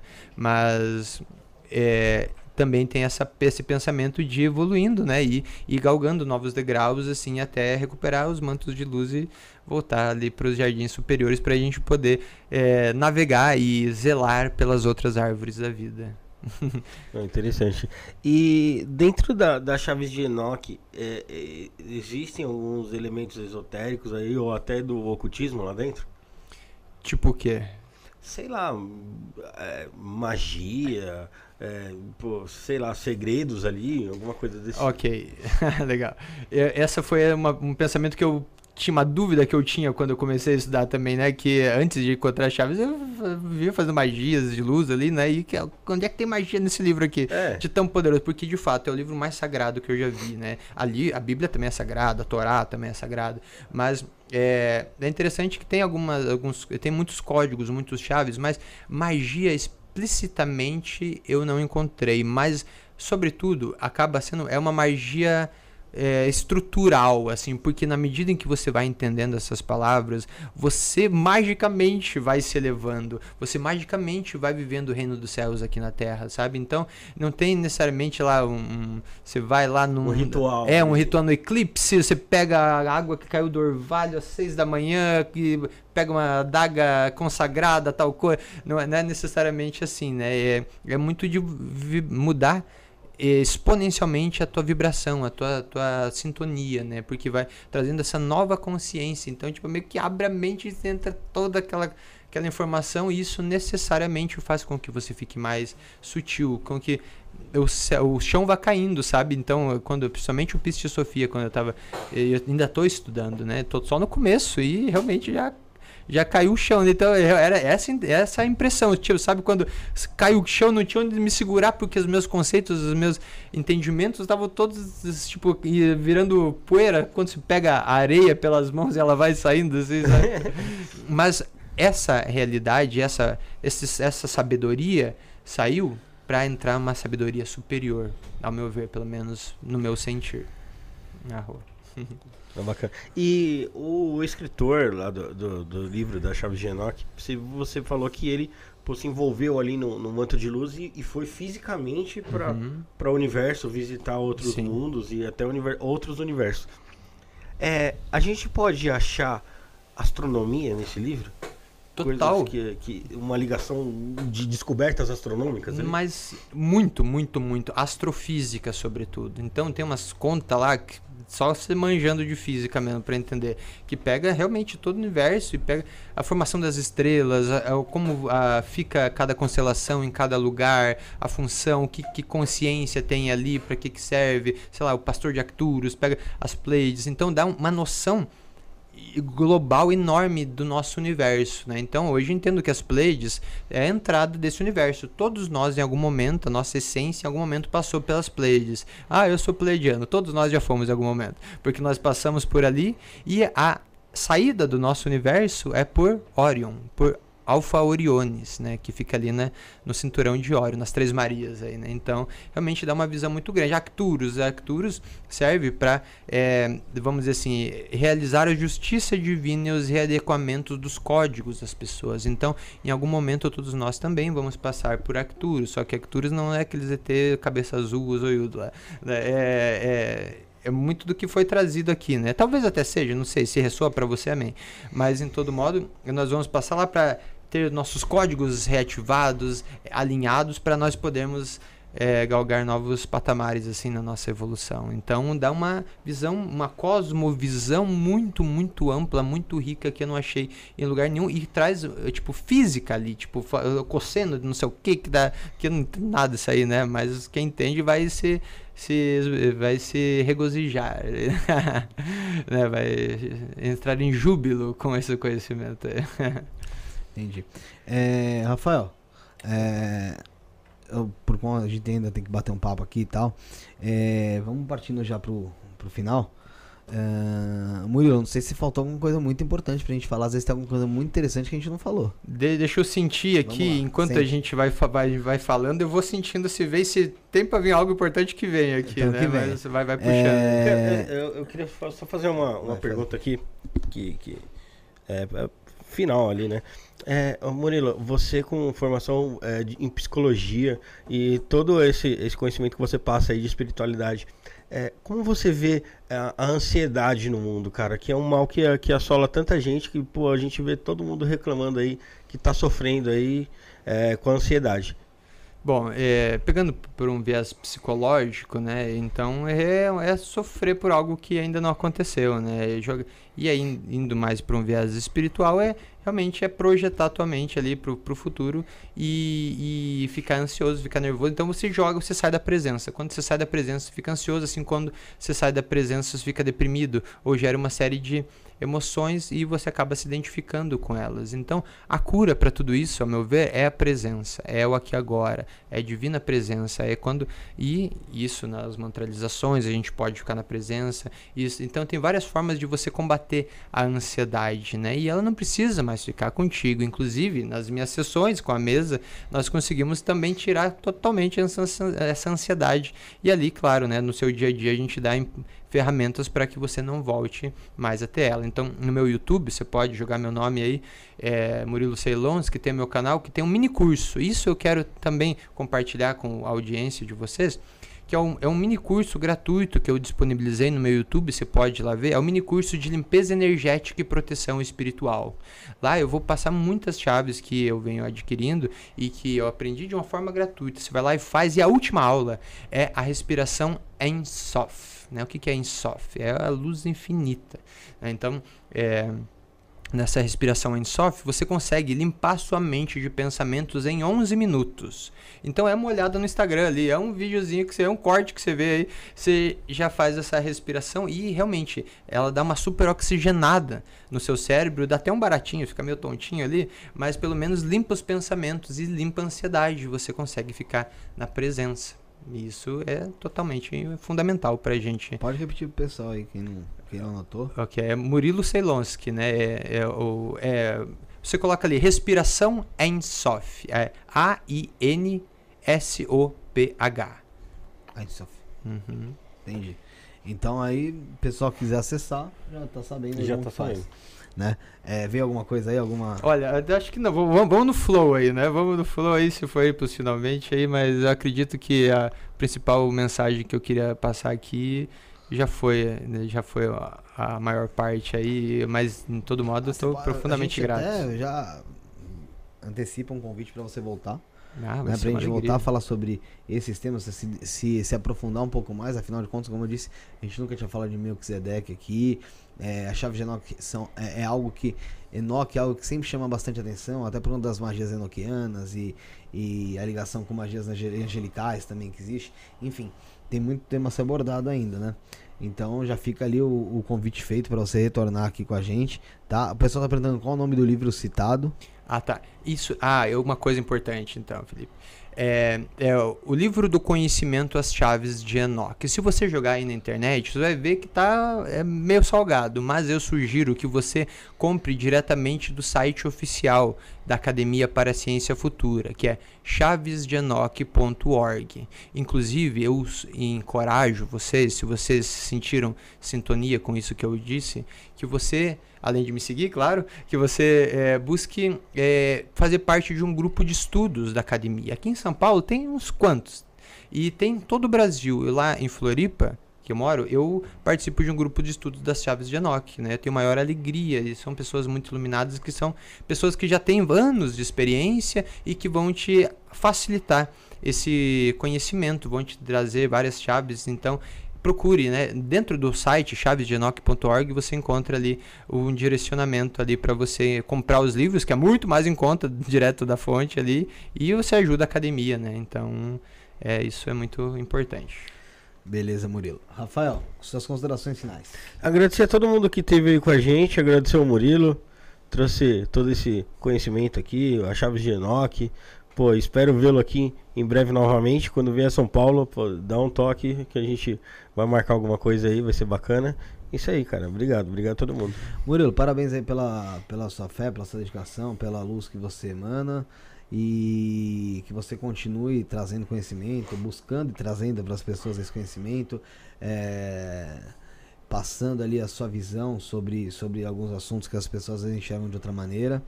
E cara, que sua caminhada seja sempre aí é, de sucesso e que você retorne aqui também pra gente continuar esse bate-papo de hoje. Narrou, meu querido, gratidão. Certamente eu retornarei, vai ser uma alegria muito grande. É meio que infinitos temas, assim, e a gente puxa uma, uma- um lado e vai, vai para muitos lados, né? Então eu, assim, já para puxar para os finalmente, eu gostaria de dar, e vai ser uma honra com certeza vir aqui, eu gostaria de só dar uns direcionamentos, assim, de coisas que eu estou fazendo. Sim. E também, se vocês me permitem, antes de vocês fechar, eu gostaria de dar uma levada na consciência das pessoas que estão aqui assistindo, fazer uma, uma cosmovisão assim, uma mantralizada para as pessoas sentirem a glória do Deus Altíssimo em Então, suas vidas. Bora lá. Então, então, antes de mais nada, né, é, amanhã, sexta-feira, dia 21 de julho, eu vou estar na Casa Magdala dando um, um workshop de ativação de Merkabah de luz, que é muito poderoso. Você vai ativar tua Merkabah, você vai aprender as chaves que eu não posso passar em redes sociais, são só conhecimentos passados verbalmente.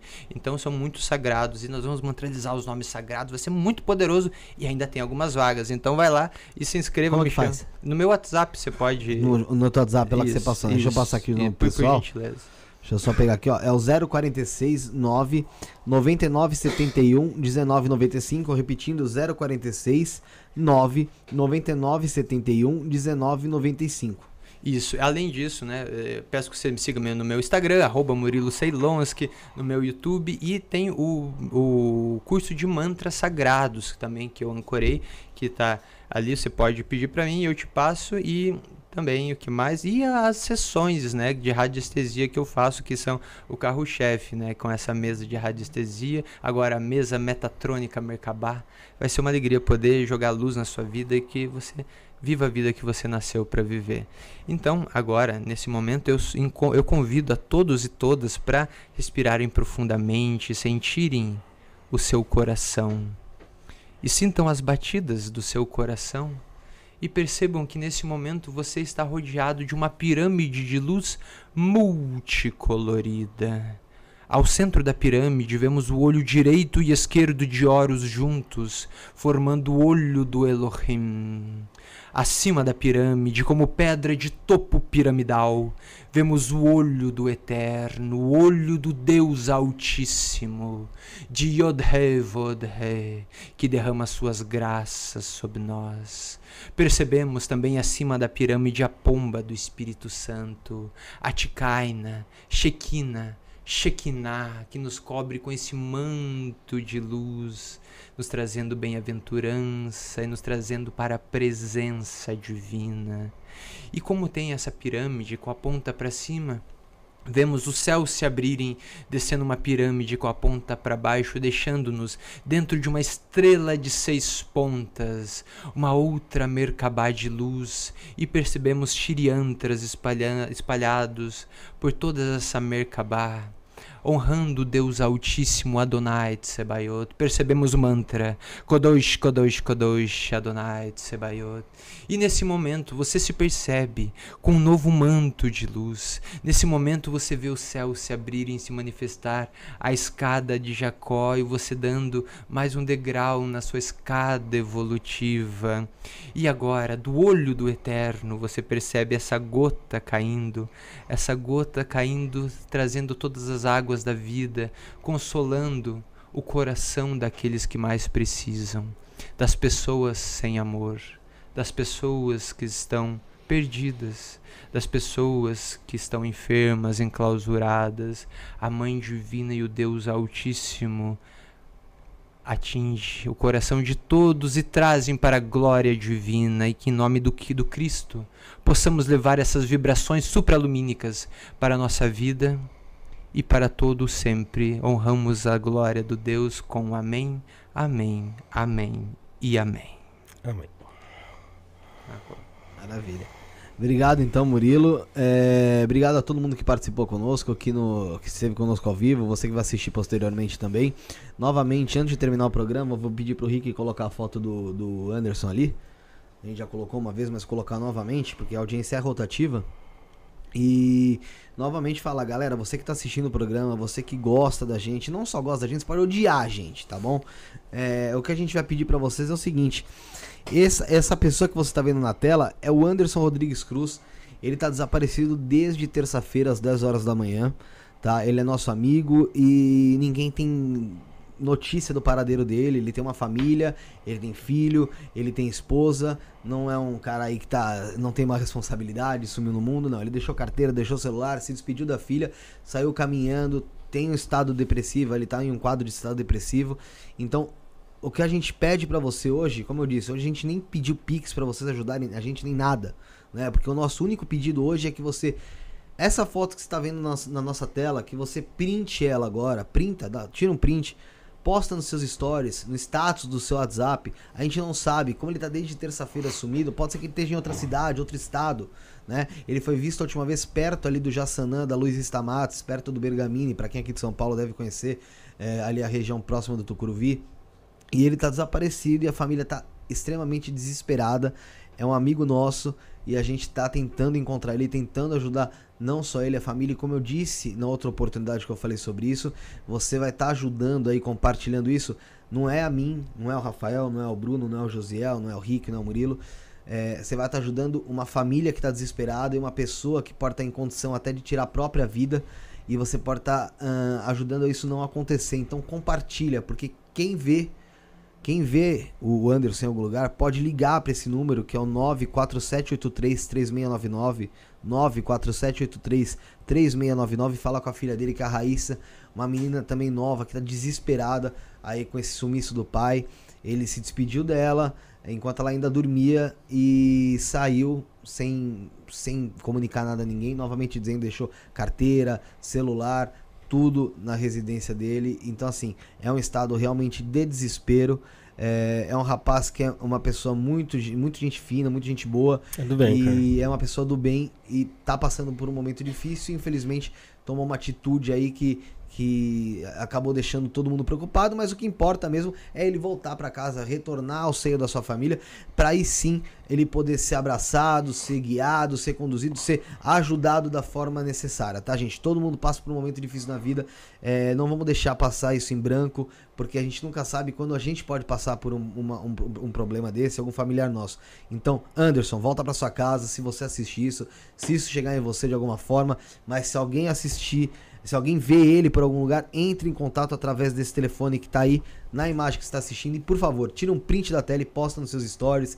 Posta nos seus status. Se quiser marcar a gente nos stories também, que é o arroba isto não é podcast underline oficial. Arroba isto não é podcast underline oficial. A gente vai estar tá repostando aí a, o pessoal que ajudou a gente a tentar achar esse amigo nosso que está desaparecido, tá bom? É, vamos encerrando o programa de hoje, Rafael. É, agradecendo novamente o Murilo por toda a participação dele, por toda a luz emanada, por toda a informação que você trouxe.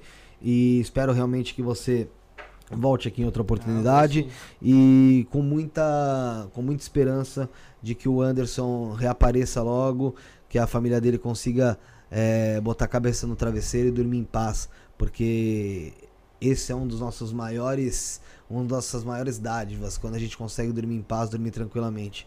Então, galera, vamos ajudar. Vamos ajudar que isso aí com certeza vai refletir positivamente na sua vida. É, somos o início, o fim e o meio.